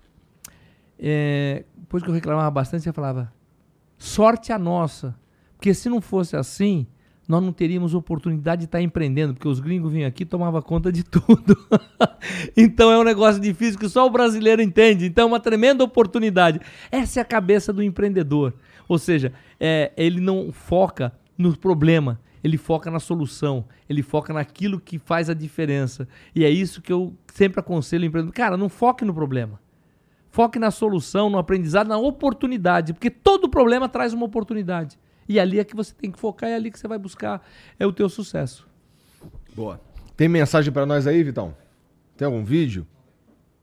Tá, vou abrindo aqui então. É... Deixa eu pegar aqui. Tem um anúncio gigante aqui. Ó, o Mr. Wonderful mandou aqui, ó. Salve, salve família. João, fiquei bolado que na primeira temporada você e o Sorocaba pediram 51% pro Super Cooler, que gela cerveja em dois minutos. Hoje você teria pedido menos percentual? Porque você sempre pediu controle na primeira temporada. Isso foi um aprendizado? Um abraço. Olha, eu não, eu nem me lembro de ter pedido o controle. Essa negociação, inclusive, saiu mais do Sorocaba, até porque eu já conhecia aquele produto e conhecia esse produto, né? e já conhecia o empreendedor. E eu mais ou menos sabia que aquilo não, não, não ia ser negócio. Nem me lembro que foi 51%, mas é, não é essa a diferença. E só para deixar claro, mesmo você tendo 30%, é, existe uma coisa chamada acordo de acionistas. Então, mesmo você tendo 10%, 20%, 30%, você pode pedir o controle das coisas importantes. Então, não é o fato de você pedir é, 1% a mais, provavelmente numa limitada, que vai te dar o direito de você mandar é, a história do controle você faz via acordo de acionista. Então, não, foi, não é essa a intenção e não foi essa a intenção e nunca, nunca será. E não é o fato de você ser 80%, 70% dono que vai te garantir o controle, caso você tope não ter o controle. O Cortes mandou aqui, ó. Salve, salve família. Cortes aqui. João Apolinário no Shark, João Apolinário, no Shark Tank, vocês se juntaram a Michele Souza da Cicor Cibernética, ou Saicor Cibernética, para fabricar um exoesqueleto. Vi algumas matérias alegando que seria uma fraude. Como está a parceria de vocês? O exoesqueleto vai sair? Porque o episódio saiu do ar. Abraço. Eita, esse aqui veio com. Não, eu, eu, explico fácil. Eu tenho. É, foi exatamente é, é, esse o problema é, que eu acabei de falar.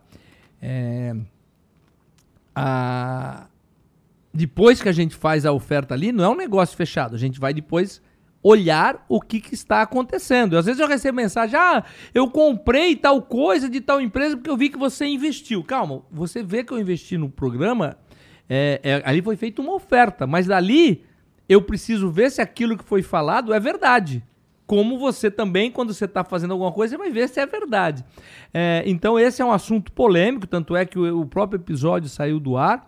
É, no episódio, inclusive, se você assistiu, é, entraram os cinco Sharks, no qual eu não quis entrar, mas acabei entrando para não ser o do contra, porque eu também nunca vi dar muito certo esse negócio quando entra todo mundo. Porque cachorro que tem muito dono morre de fome, né? Quer dizer, então é, nunca tem uma liderança única.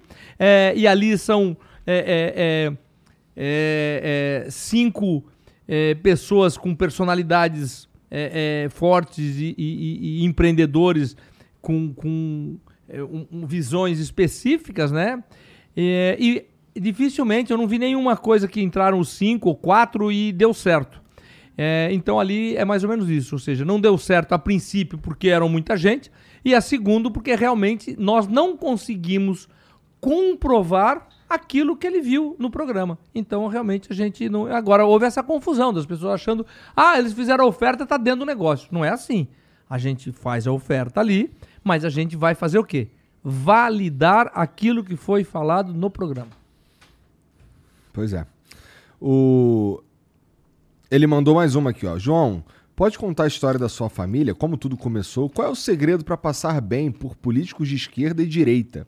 E qual é o melhor para que o desenvolvimento dos negócios, para o desenvolvimento dos negócios do país? Ah, existe um político ideal? Abraço. Olha, eu acho que é muito importante é, você é, ter a sua, a sua tese né, a nível de política, a nível de, de, de, na sua pessoa física, mas a sua pessoa jurídica, você tem lá dentro da sua, eu tenho da minha companhia pessoas de direita, pessoas de esquerda, é, mas o que elas estão ali dentro da companhia é fazendo o, a, o seu trabalho, empreendendo ali junto comigo. É, eu acho que são coisas totalmente diferentes. Eu não posso misturar a minha empresa, ou seja, eu sou sempre pró-governo. Eu estou sempre. É porque eu sei que é muito importante é, é, ter um governo que esteja alinhado com economia liberal, que tudo isso. E eu, eu olho assim e é assim que eu vejo. Eu sou a favor da economia liberal, eu sou a favor da livre iniciativa, eu sou a favor das coisas privatizadas, mas eu preciso olhar para o meu negócio, né? Eu preciso é, olhar para como vai funcionar o meu negócio dentro da situação econômica política do meu negócio. Mas eu não entro nessa história de falar, pô, não, é isso, é aquilo. Isso na minha física, ok. Mas não na minha jurídica, porque eu não vou ficar lá perguntando, ó, qual é o partido que você torce, qual é a tua ideologia política. Quer dizer, eu acho que não é isso que, eu, que é o papel do empreendedor. O empreendedor, ele precisa dividir, sabe? É que nem eu perguntar qual é a tua religião, que nem eu, sabe, são coisas pessoais. Qual é o carro que você gosta? Qual é o time que você torce? Mas né? qual é o carro que você gosta, João? qual o carro que tu usa para tu passear no fim de semana? Olha, eu, eu, eu, Eu tenho. Eu, eu, eu gosto muito do. eu sou um homem simples. Eu gosto do Fusion da Ford. Sabe? Eu tenho um Fusion 2018 ah, daqueles híbridos. Sim. E, cara, é muito difícil eu trocar aquilo ali por qualquer coisa, cara. É bom, Pode cara. ser uma BMW fodona, não quero, cara. Não. Tô bem feliz com aquele ali, bom demais. E é. eu, tenho eu tenho uma SLK 200 também que eu uso pra, sei lá, quando tá um dia de sol assim, tira a ah, capota, ah, dá um rolezinho. É. Olha, eu, eu, eu, na verdade, eu já já tive vários carros, né? Já tive todos os tipos de, de carro que você possa imaginar. Eu já gostei muito de carro e tal. Hoje eu uso o carro muito mais como, como meio, de, como meio de, de transporte mesmo, né? Então, tu dirige? Dirijo, eu gosto de dirigir. Eu, eu, eu, tenho, eu tenho motorista, às vezes, né, que, que anda comigo, do motorista, segurança, uhum. mas eu, é, na medida do possível, eu prefiro eu ir, ir, guiando, né? A não ser, por exemplo, hoje quando eu vim pra cá, trânsito e tal, aí eu venho do lado e tal, e, e respondo. Mas eu, no, normalmente eu gosto de dirigir. Então, todo dia para ir para escritório, voltar e tal, eu gosto de eu dirigir. É, é, nesse, nesse, nesse momento, eu tô dirigindo um é, um desse. Um SUV? É, um SUV esse, da, da Jaguar, é um. Um, um, Pô, legal. É, um carro bacana, um carro é, é, que entrega um conforto legal. Na minha casa tem um Fusion, né? É. é. a gente tem um Fusion lá, eu sei muito bem qual é o carro. Tem lá é, é, é Pajero, que é um carro forte. Pô, não bacana. gosto de SUV, cara, eu gosto de banheira. É. Eu gosto dos banheirão. Eu tinha um Fusion 2010 antes desse. Sei qual Aí é. eu troquei por esse daí. Tô felizão, cara. É, é um, carro, é um carro que entrega bastante conforto. É um carro muito, é um carro muito bacana. É que eu gosto de um carro um pouco mais alto. É. Porque eu dirijo mas é, São Paulo é lotado de buraco, né? Puta merda. Então aquelas eu, aquelas é, valetas é, assim, É, então né? eu não tenho muito saco, sabe? Eu tenho, então eu caio em buraco, só, passa por... É, pega meio... Eu, cara, eu não sou barbeiro, mas eu, eu não tenho muito saco de ficar parando nos buracos uhum. e, e e o meu outro carro tinha um pneu de, de, de perfil baixo. Hum. Puta, entortava a roda, furava pneu. Eu falei, puta, não aguento mais isso aí, me enche meu saco. Então eu resolvi pegar um carro. Um carro alto, é. É, um carro alto com os pneuzão lá e vão cair dentro dos Essa buracos. Essa é a tese da minha esposa. A minha esposa também gosta mais de mais SUV, justamente por causa é. dessas lombadas invertidas Lombado. que tem um monte aqui. E buraco, pô, o que tem de buraco, é. cara? Eu ando, sabe, aí pá, pega buraco, abre cratera e cai dentro do buraco. Pô, é uma exceção de saco. Então eu prefiro um carro, um carro mais alto mesmo e eu fui, é, e eu fui, fui, fui é, acabei, acabei por um relacionamento lá com o pessoal da Range Rover Jaguar e tal, acabei, acabei é, conhecendo o carro, mandaram para eu experimentar e tal, acabei é, pegando esse carro Maneiro. e tô, tô felizão com eu ele. Eu acho que eu sei qual que é esse que você tá falando, eu tenho um amigo que tem um, esse é legal mesmo. É. O Felipe Gomes mandou aqui, João, vi que você investiu na Wise Home. É. Gostaria de saber quais foram os motivos. Tenho pesquisado bastante sobre automação para colocar aqui no meu apartamento, mas é tudo muito complexo e caro. Queria saber o que te levou a investir nessa marca. Você usa? Estou pensando em botar aqui em casa. Porque investiu exatamente por isso. Tudo que é complexo e caro e o Wise Home é simples e barato. Então foi isso que me fez investir. Não tem essa solução você. E você que... contrata a Wise Home pra, e ela faz o. Você contrata a Wise Home, ela entra na sua casa e faz é, o serviço completo. Esse é foi outro negócio que eu pivotei, porque a ideia deles era produzir as placas. São placas. Como é que. Para explicar rapidamente. É, você tira o interruptor, interruptor de onde está na tua casa, ou a tomada, coloca uma placa, essa plaquinha, e coloca os fios da rede na placa e da placa no teu interruptor. E a placa assume tudo isso. Você tem um aplicativo no teu celular e você controla tudo ali. Pô, legal demais. E, então você. E essa placa é via Wi-Fi e Bluetooth ligado no seu roteador. E ele, inclusive, é um repetidor de, de, de, de Wi-Fi para dentro da tua casa. Então você bota aquela placa, aquela placa ela pode ligar, desligar, ela pode dimerizar ou não. Tem duas ou três placas diferentes conforme a, a, a tua necessidade para aquele lugar. E, e, então você não precisa quebrar nada você tendo um Wi-Fi e você tendo a placa, você resolve a tua vida dentro da tua casa. É, ainda se você tiver uma Alexa, você não precisa nem estar com o teu telefone, você só fala, ela vai ligando, fechando e tal. Mas eles queriam vender essa placa em lojas, né? Quando vieram, trouxeram o projeto com placa, com tudo, não sei o que, foram no Shark Tank e tal. Uhum. É, eu, eu, eu falei, olha, é legal, só que isso não vai funcionar você vender em lojas, como eles já tinham lojas de, de material de construção, querendo comprar a placa. Não vai vender. Porque isso aí precisa ter um instalador, um especialista. Então nós criamos franquias de especialistas, ou seja, você chama o cara, o cara vem aqui, ele abaixa o app no teu telefone, ele coloca ali, é muito simples ele colocar ali, qualquer um coloca, você coloca. Só que você precisa baixar, você precisa fazer a conexão daquilo, ou seja, você precisa de ter uma pessoa ali um, um, um, carinha que vai lá e faz isso. Amanhã. Até porque, vamos combinar, eu não quero fazer. Pois é, você não quer fazer. É. Mas um eletricista teu poderia fazer aquela parte, mas não a do teu telefone. Então, precisamos ter especialista para isso. Amanhã tu perde o telefone, o teu filho ganhou um telefone novo, a tua esposa. Pô, você faz o quê? Você pega, chama o cara, o cara vem, abaixa, ou mesmo é, é, lá do escritório ele fala, ó, abaixa aí e tal, já tô conectando. Ou seja, ele remotamente ele faz, ele deixa a tua casa funcionando, porque ele consegue fazer isso da, da, da, da central dele. E você tem a tua casa automatizada, você sabe exatamente, inclusive, o quanto está gastando de luz em cada local desse. O negócio é tão sofisticado que você pode saber, por exemplo, que teu filho está deixando o ar-condicionado do quarto dele ligado é, e quanto está gastando de luz todo mês, porque você, ele, tem, ele tem ali um lugar para isso. E você também pode fazer outra coisa, você pode é, é, saber quando aquele ar-condicionado, aquela bomba da tua piscina ou qualquer coisa assim vai, vai queimar. Porque quando você começa a ter oscilações no teu motor elétrico, significa que ele está com problema, ele começa a consumir mais e ele vai queimar. Cada motor elétrico ele tem uma digital. Então você consegue saber via digital qual é o produto que você tem ali. Caralho, que maneiro. Entendeu? Então existe, ela, ela, ela vai além de tudo. Ela, ela, ela, ela é um negócio realmente para o futuro muito interessante. Então ela tem mil recursos. Mas o recurso principal é o seguinte, cara, eu quero chegar na minha casa, apagar e acender a luz. Eu quero sentar no sofá, falar, Alexa, acende a luz da parede, além do sofá, acende a mesa da sala de jantar e acabou. Ou então no meu telefone fazendo isso. Ou eu me aproximar da minha casa com o meu telefone e a porta da maçaneta por proximidade, ela já vai e destrava e eu entro na porta, eu entro na minha casa se tiver uma fechadura elétrica. É, ou eu tenho lá é, assistir filme. Pff, fecha aqui, liga o ar-condicionado, liga a televisão e coloca lá já no Netflix. Ou seja, você consegue organizar a sua casa é, de uma forma inteligente que vai fazer com que. Alex, acordar. Ou acordar, aperta lá o botão, abre a luz, é, levanta a persiana, faz tudo. Todo lugar que você automatizou, você tem a conectividade para fazer com que essa automatização Não, funcione. Demais. Então, respondendo a pergunta, foi por isso que eu investi.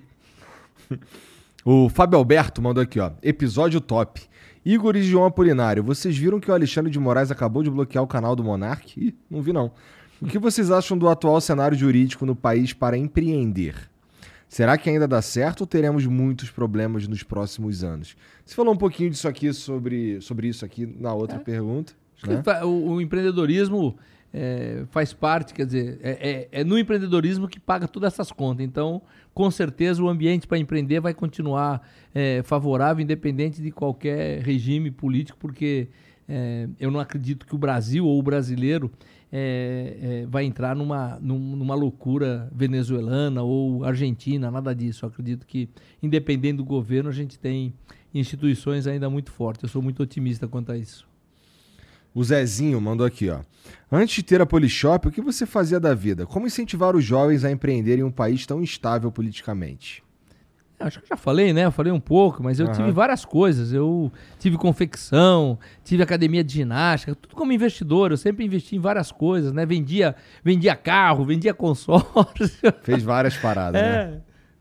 O Vini Gonzaga mandou aqui, ó. João, tem como me dar um descontão na compra de uma franquia da Decor Colors? Aí. Sou apaixonado, apaixonado nos produtos da empresa. Black Friday é aí, não custa pedir. Lógico. Tirou onda nessa aquisição, parabéns. Lógico que tem, pô. Tem o, o, o projeto Decor Colors, é super bacana. Eu acho que é uma tremenda oportunidade. É, e hoje é mais difícil, pior ou, ou, mais importante do que você ter um desconto é você ver se a área que você está ainda tem espaço vago é, para que monte uma franquia. Eu tive um problema há pouco tempo, uma pessoa conhecida minha queria montar numa determinada área, mas eu já tinha uma pessoa franqueada lá, então eu não pude atender. Porque a gente também precisa respeitar, independente de ser teu amigo ou não, a, Sim, claro. a, área da, da, que a pessoa está atuando, é. né? O Henrique Zero mandou, salve, salve família. João, de onde surgiu a ideia de criar o canal de TV? Ele foi um dos principais canais de vendas da Polishop. Bom, a gente já conversou sobre isso também, né? Sim, é, é, é, tudo nasce ali, né? E é super importante. A ideia veio pelo modelo de negócio. O Giannichini, caralho, pior que o nome dele é, é imitando o Giannichini, é. mas é de um jeito muito louco aqui. Um foco, um objetivo, uma meta. Obrigado pelo aprendizado hoje, Apolinário. Sua visão de vida me auxilia ao crescimento. Obrigado. Caraca, isso aqui foi só pra. Obrigado. Desejo sucesso. Manda aí, manda pau. João, muito obrigado por vir aí conversar comigo, cara. Foi realmente, assim, para mim foi bastante esclarecedor e, e muito interessante também, acima de tudo, sabe? Obrigado por vir aí, cara. Eu que agradeço. Bacana bater esse papo com você. É, e eu gosto muito de co conversar com pessoas que são empreendedoras.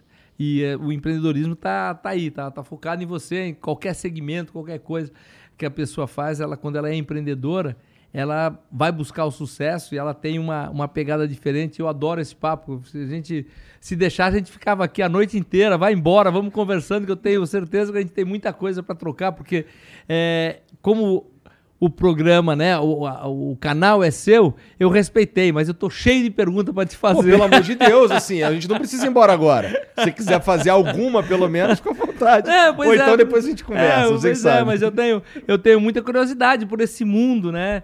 É, é, no qual você hoje é, tem essa liderança de é o do podcast, que sempre falam pra mim, pô, João, por que você não faz teu podcast? Por que, que você não faz? Pô, eu, eu, eu falo assim, poxa, eu, eu tenho pouco conhecimento. Como eu sou muito porquê, é o tipo da coisa que eu comecei a falar. Eu, eu cheguei aqui falando, pô, eu preciso me segurar que eu, eu não quero ficar eu fazendo um monte de perguntas por aqui. O povo falou, pô, esse cara tá querendo montar um podcast. Não, não eu tô querendo. Problema. Não, não, eu sei, lógico, são segmentos totalmente diferentes. Mas é, eu, acho muito, eu acho muito legal é, o modelo, né? Quer dizer, como você é, é consegue é, criar a tua audiência, como, como, você segmentou isso, né? Porque você, você abriu, é ou menos que na história da Porsche, você não tem um segmento só. Você fala de tudo, você recebe políticos, você recebe empresários, você recebe. Quer dizer, e, e você tem uma audiência é, é, super abrangente. Isso é muito bacana, porque você não está segmentado, né? Então a minha pergunta é: como é que você conseguiu isso? Como é que isso foi a propósito ou isso nasceu naturalmente é, para você conseguir chegar onde você chegou? Cara, ó, a gente, quando a gente, quando a gente veio com com a ideia do, do programa, a gente já, já era uma parada que a gente queria fazer de conversar com todos os nichos possíveis. É, hoje, no entanto, eu já vou voltar, mas é que eu acho que hoje é, isso está cada vez mais. Eu acho que está bem mais difícil hoje em dia você é, conseguir um programa, não é impossível, mas ter um programa que consegue é, conversar com toda, com toda essa gama de, de, de pessoas e tal é mais complicado porque já tem programas é, que já estão muito estabelecidos e a internet funciona muito rápido. Então, eu acho que o futuro, inclusive, dos podcasts, que é uma pergunta que me fazem bastante, eu acho que ela vai ser um, um vai ser de programas mais nichados. Por exemplo, é, a gente faz isso aqui, inclusive. É, tem o Flow, mas tem o Flow Esporte Clube também. Então, no Flow Esporte Clube, a gente trata só de esporte. E eu acho que tem nichos dentro dos nichos. Por exemplo, não tem, eu não conheço nenhum canal que está falando especificamente sobre NBA. Sabe? Pois é, mas você acha que aquela pessoa que está vendo o Flow Esporte não está aqui também vendo o, o Flow, quer dizer, que esse aqui chama só Flow, né? É. Então, você não acha que são que, que esses canais é, eles são complementares? Você acha que eles são concorrentes? Não, ou, são ou... absolutamente complementares. Exatamente. Eu não tenho a, a visão de concorrência nesse mercado para mim. Ela é. Eu nem, eu nem acho que eu tenho concorrente, para ser sincero.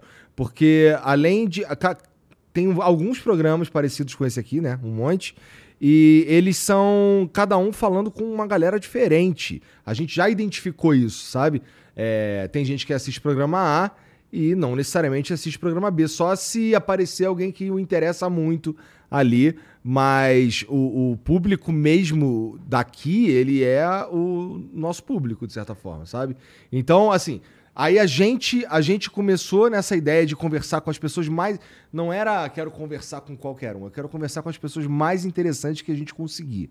Então a gente começou a correr atrás das pessoas mais interessantes. Como a gente, é, inclusive, ajudou o cenário a se desenvolver, porque quando a gente deu certo em 2020, a gente começou um movimento de criar outros programas e viabilizar, fazer com que o mercado fosse mais vivo. Ou seja, Por... nichar. Você foi pro lado para nichar, porque você viu que tinha aquela oportunidade uhum. ali, mas você não abandonou o teu, o teu, o teu principal, ou seja, o teu guarda-chuva, aquilo que, que abrange tudo. É assim que eu percebo, é, pelo menos. Mas, né? é, mas é mais ou menos isso mesmo. Até porque tinha uma visão que a, a, a gente até, assim, a gente acertou. Porque o mercado hoje, ele é bastante vivo, sabe? Tem bastante gente olhando para cá na hora de anunciar ou qualquer outra coisa que, que jogue uma grana nesse mercado, né?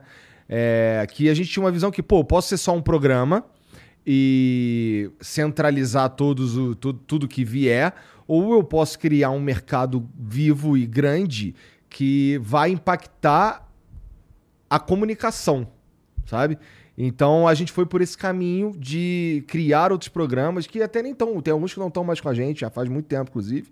Mas a gente foi para a, a, ideia de desenvolver um mercado para que o, meio que todo mundo ganha, sabe? É para mim, mesmo que o, esses outros programas não estejam mais com a gente, eu ganho porque o mercado é um mercado muito é um mercado que existe, porque antes ele não existia sabe? Foi criado esse mercado. Foi criado esse mercado, isso aí. E esse mercado foi criado com outros programas de sucesso, né?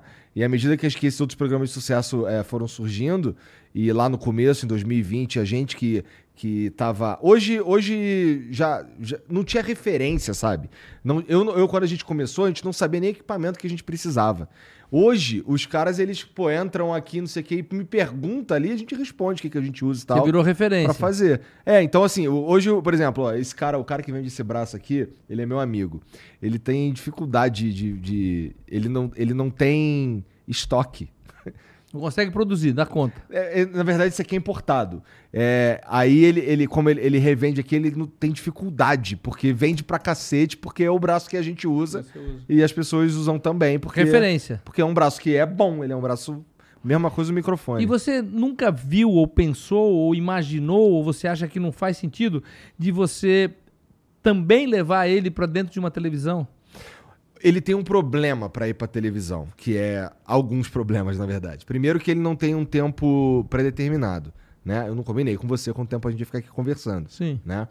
Esse é um problema. Uh, eu já até conversei com algumas televisões e, e, e aí eu não senti muita... Televisões, estou falando esses canais abertos e tal. É, tem um outro problema que é o linguajar. Eu falo palavrão pra caralho. Então fica mais difícil de encaixar em qualquer lugar. Isso aí. E, e também tem, cara, eu não quero. Se eu enlatar o meu programa de um jeito que eu não vou poder falar o que eu quiser, quando eu quiser, com quem eu quiser, eu não tenho mais esse programa. Mas e, eu... E, é o contro... Eles precisam de um controle que eu não posso oferecer, entendeu? Mas eu pensei não nesse formato, né? Não estou pensando na grande televisão aberta. Eu estou pensando na televisão fechada mesmo, que você teria, poderia ter oportunidade, por exemplo, de você pegar um canal numa net da vida ou numa claro claro que é net né a mesma coisa mas ou numa numa numa vivo qualquer canal e você tá ali com o seu canal ali dentro porque você tem conteúdo para isso tem. né? Então você nunca pensou em ter uma live ou seja diária né porque você tem essa live diária ali ao vivo né com o canal seu você faz o que quiser e o resto você ficaria reprisando aquilo que você tem. Você não, nunca pensou nisso? oh, ah, vamos conversar de novo em fevereiro ou em março então você pensou? Já está encaminhado. Ah, legal. É. Pois é, não, porque eu acho que tem uma oportunidade, né? E eu acho que é uma. É, é, o, tipo, é o tipo da coisa que tem muita conexão com aquilo que você faz. Por mais que eu sei que é, hoje é, o YouTube, o, ou seja, esses canais eles são é, poderosos a nível de, de, de, de, transmissão de tudo, mas eu acho que aquilo, eles não são excluentes, quer dizer, eu acho que eles são complementares. Eu acho Sim. que é muito. Você tem muita oportunidade aí, né? É que uma, uma outra coisa que, que a TV, em geral, é, tem medo, eles não têm essa visão do, do complementar, sabe? É, eu ouvi de uns caras que eles têm medo de eu pegar e converter o cara que está assistindo na TV para a internet, sabe? É, que assim, eu não acho que isso vai acontecer. São mas não é, mas muito não é, diferentes. Não né? é isso, mas isso. Não, não, eles não têm controle nem você. Né? Isso aí, quem tem o controle é, o, é, o, é, o, é, é a pessoa que está vendo, que está uhum. assistindo. Mas né? eu, eu, também não, eu não acho, é. assim, se você me perguntar, é. você acha que vai acontecer? Eu falar, não, o cara tá vendo televisão, pô. É. E ele pode também realmente ver. Agora, ele pode procurar uma reprise, procurar alguma coisa, como ele já procura hoje, vai lá e É, vê, né? exatamente. O programa Shark Tank, ele é visto lá no ao vivo, no canal Sony, mas ele é muito visto também no YouTube, como depois ele é visto quando ele é reprisado no, no, num canal aberto, enfim. Então, acho que eles são Com complementares, né? certeza. Eu acho muito legal, porque eu acho que é uma, é uma, é uma, grande, é uma grande oportunidade, porque você tem todos os tipos de conteúdos aqui, conteúdos muito bacanas, que muitas vezes a pessoa que está ali na televisão, às vezes ela não tem esses conteúdos para estar tá, tá recebendo, para estar Sim. assistindo. Então, se você conseguir num preço bacana, é, é, você é, é, esses canais você vai conseguir ter, ter bastante, bastante sucesso, principalmente trazendo, minha opinião, né? Trazendo anunciantes para isso. É um, é, um, é um projeto que eu acho que é, tem um investimento né, a nível de tecnologia e tudo, mas eu Sim. acho que vale muito a pena. É, assim, a maioria desses investimentos aí a gente fez no, sei lá, no início do ano, sabe? Em janeiro, que era um momento que a gente estava em franco crescimento. É, a, gente já, a gente fez bastante desses investimentos aí. Foi inclusive algo que depois me atrapalhou, né? Quando a gente teve o, o grande problema que a gente teve esse ano, é que eu já tinha bastante coisa. Bom, nossa receita foi a zero, né? E assim, a gente tinha muita coisa já combinada e andando. Então, assim, a gente teve que fazer uma dança maluca aqui para sobreviver esse período. E deu tudo certo, assim, a gente já tá. é, já voltamos ao, ao eixo. E, mas ainda tem muita coisa, muitos, muitos lugares que a gente quer alcançar com criação de conteúdo e até com, com as propostas de, de coisas físicas, mesmo, assim, um, um, sei lá, espaços físicos que a gente queria fazer. E estamos pausado até a gente construir um caixa saudável de novo, sabe? Tô até pensando em Legal. levar meu projeto lá pro Shark Tank, pô. Mas legal, mas eu acho que você você nem precisa levar lá, você pode falar com algum shark que você conheça. Não sei. Se Eu você... conheço quatro. Então, aí. pois é. Você pega aquele que você se identifica mais, que é aquele que já faz televisão de repente, que já conhece um pouco de televisão e pode ser uma boa opção, né? Já conhece, já tá no meio de televisão. então- Não, eu acho, eu acho legal, acho, acho bacana, eu acho que é o. É porque, é o- cara, ó, a gente sabe, é, a internet ela muda muito rápido, sabe?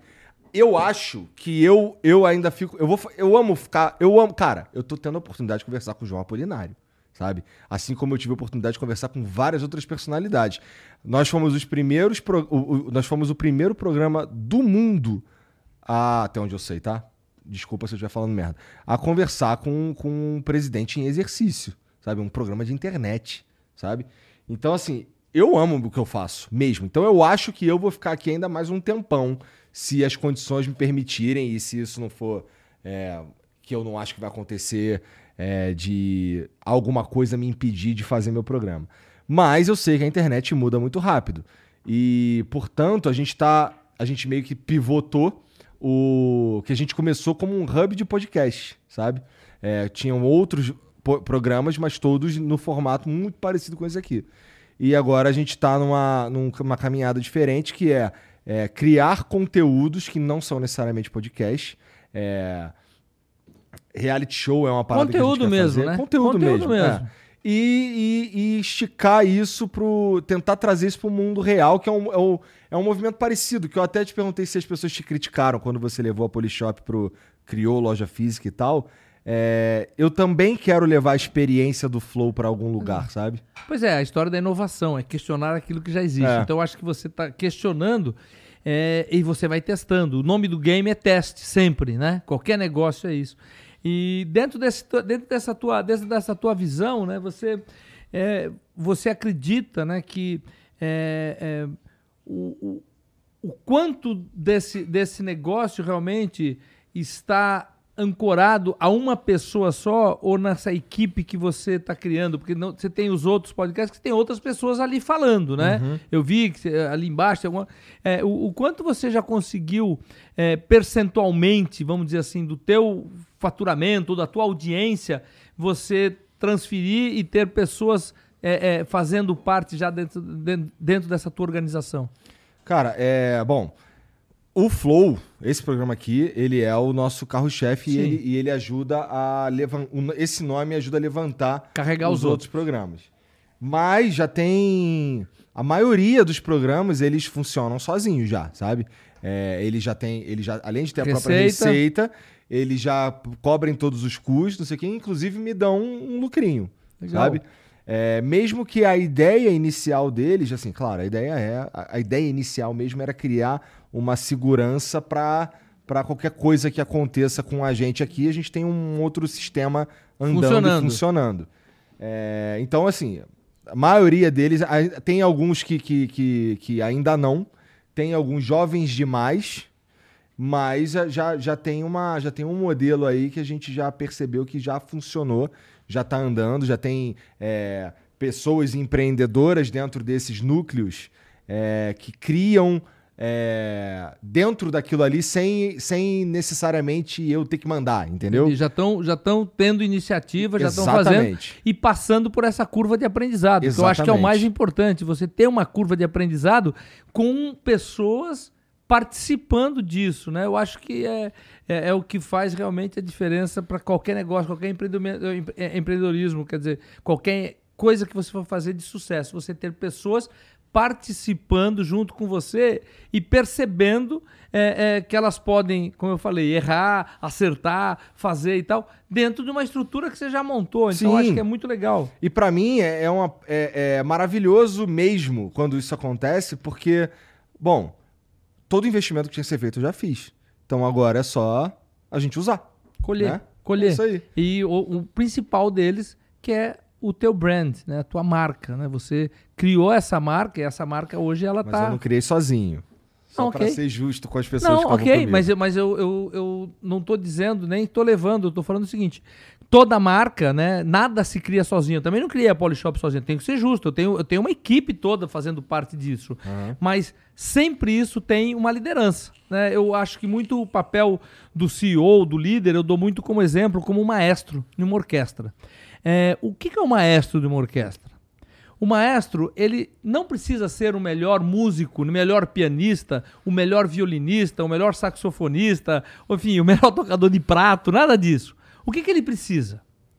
Ele precisa saber escolher os melhores músicos de cada instrumento e fazer com que esses músicos convivam em harmonia e tenham resultados em harmonia também.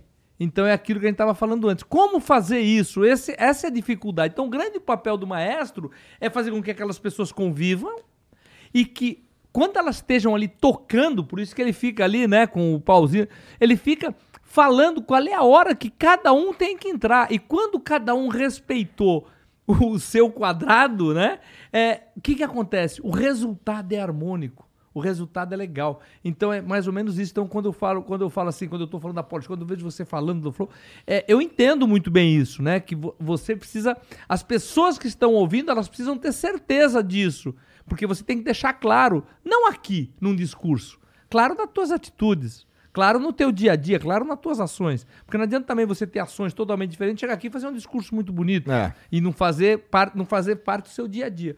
Então eu acho que é muito importante esse papel. Por isso que eu digo, então o Flow é muito você. Por quê? Porque você orquestrou isso, teve pessoas construídas juntas, mas está construído. Está construído, está feito, né?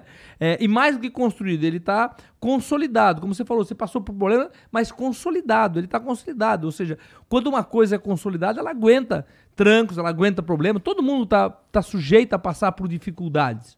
Todo mundo, porque todo mundo tem dificuldade. Ah, não, ei, aquele cara agora tá bacana. Não, todo mundo tem dificuldade. Você pode enfrentar problemas a qualquer momento. Passou por um, pode passar, mas não faz mal. Mas quando você tem um negócio consolidado, você consegue é, é, é, se reinventar, transformar em cima daquilo que você já criou. E é isso que é realmente você fazer coisas estruturadas. E quando eu falei, perguntei a história da TV, que realmente era uma, é uma curiosidade minha, é porque eu vejo que se consolida muito mais. Porque por mais que você ainda tenha, é, ou, ou, sempre terá muito mais audiência, muito mais é, é, é possibilidades e muito mais resultados na internet, a televisão ainda é muito forte. Inclusive para os teus patrocinadores. Né? Então eu acho que tem uma tremenda oportunidade né, de você carregar, porque quando você carrega tudo isso é, é, que você já tem e fala, pô, agora nós vamos estar tá num canal de televisão, é, você vai carregar. Agora, lógico, quando você estiver lá, você vai ter que saber como administrar os conteúdos, inclusive das outras flow que você tem e uhum. começar a colocar isso. É, é, não, isso aí tá. tá é, a gente já teve, já tivemos essa conversa. É, agora a gente está no momento de, de juntar, de criar a base de conteúdo que a gente vai vai colocar ali. Que é a grade, que isso que é, é super importante, é, né? É. Legal. Então, nesse momento. Fico, fico, fico feliz em, em ver que é, primeiro que você está fazendo isso, né? E segundo que a minha ideia, quer dizer, aquilo que eu tinha, é, faz sentido, porque é um mundo muito entrar novo para mim, porque é, a gente é muito focado ainda na televisão, por mais que a gente sabe que todos os canais digitais eles são muito importantes, muito relevantes nos no nossos resultados. A gente mede isso, como eu falei, a gente mede tudo. Uhum. É, e eu sempre me questionei, porra, por que, que todos esses canais, por que, que de alguma forma eles ou não se juntaram e pegaram um canal e fizeram um canal podcast, ou porque, ou seja, é, eu, eu, sempre fiquei pensando, não, sei porquê, foi uma oportunidade de eu estar te perguntando, porque eu acho que poderia ter feito até isso. É, nesse caso, eu inclusive tenho uma. Nós aqui todos temos uma vantagem, porque como a gente tem é, um monte de programa aqui acontecendo, a gente tem muito conteúdo e esse conteúdo ele pode ser utilizado de várias formas, inclusive é, não necessariamente no, no, mesmo canal. Por exemplo, como eu tenho o Flow Sport Clube, eu tenho um produto ali que, que eu posso for, for, formatar ele de uma maneira que eu consigo colocar no canal de esporte. Eu converso com. Assim, tem, tem programas de mesa redonda, tem. Eu converso com o Ronaldo, porra. É. Né? Pois é, mas eu acho que você tem dentro de uma grade, né? Uma opinião minha, é, você pode fazer essa grade, como acontece na televisão. Olha, domingo, a tarde toda até meia-noite eu vou falar só de esporte. Então você tem um canal só com as programações feito isso. Eu acho que é, é verdade. Eu, eu, acho que isso daí é uma coisa é, que poderia estar acontecendo e de uma forma muito legal. Por isso que eu estou aqui falando com você, que se você for procurar um Shark, a gente pode conversar, que eu acho muito bacana a tua, a tua ideia e o teu conteúdo que você tem pronto, entendeu? Tá bom. Porque eu acho que é... é... Não, é verdade, você tem uma, você tem uma oportunidade na mão... É, que é fazer com que você traga um canal, como eu fiz, né? É, eu saí do mundo digital e fui para o mundo físico, né? Você sai, é, não é a tele, as televisões estão indo para o digital, né? Você vai sair do, do, do, digital e entrar na televisão. E esse caminho ao contrário, é, é eu acho bacana, porque é, ele tem mais oportunidade do que as pessoas imaginam que você imagina. É, eu, eu, tal, eu acho que tem mesmo, mais do que eu imagino, mas. É, que bom, vamos conversar então. tá vendo? Porra, aí, ó. É isso daí, mano. Ô, João, fala pra mim tuas redes sociais aí pra galera seguir, a gente botar aqui no, no comentário. Ah, eu fixado. tenho arroba João Apolinário, né, no, no Instagram. É, onde, eu mais, onde eu mais atuo, na verdade, né? Porque eu não sou muito de ficar tweetando, eu não sou muito de LinkedIn e tal. Né? Eu, eu, tenho, né? Tenho todas elas, também João Apolinário e tal, mas não é uma, onde, eu, onde eu mais atuo, onde eu passo sempre uma mensagem, sempre falando um pouco sobre onde eu estou dando uma palestra, onde eu estou fazendo. É sempre via meu Instagram, que é João Apolinário. Legal. Cara, muito obrigado mais uma vez obrigado. por vir aí. Foi, foi muito bom mesmo. Obrigado, foi um prazer estar aqui com você e tenho é, é, certeza que é, eu, eu recebi muita informação tua aí também e me deixou super feliz poder estar tá passando esses é, minutos não, né? Essas horas aqui com você. Fiquei de olho aqui no sanduíche, não consegui comer o sanduíche. Você vai comer, vai pô, comer. não me deu nem, não me deu nem um pedacinho. Falei, pô, batatinha, porque não dá, né? Fica o cara comendo o tempo todo. O cara é, fica olhando. É. Porque às vezes serve no Shark Tank, né? Sanduíche, aquelas é. coisas. Aí depois, quando eu vou assistir, eu falo, puta, que ridículo. Cara, que os caras pegam a câmera e pegam bem você lá. Puta, na última vez, não sei se você viu, é. a mulher levou um, a, a, uma, uma, moça lá, uma mulher levou um negócio que era um. É, uma. Não sei como é que era o nome daquele, aqueles que vem no espeto, não sei, mas era em formato de um pênis, né? Olha, uma é, cáfita. É, não, mas não era, não, era, era, era tipo um, um, um bolo, era, era tipo um, um doce, né? Porra. E, porra, e, e dourado ainda. Ficou desse tamanho dourado. E aí todo mundo pegando, aí pega o semesato, dando a mordida pra outro embaixo.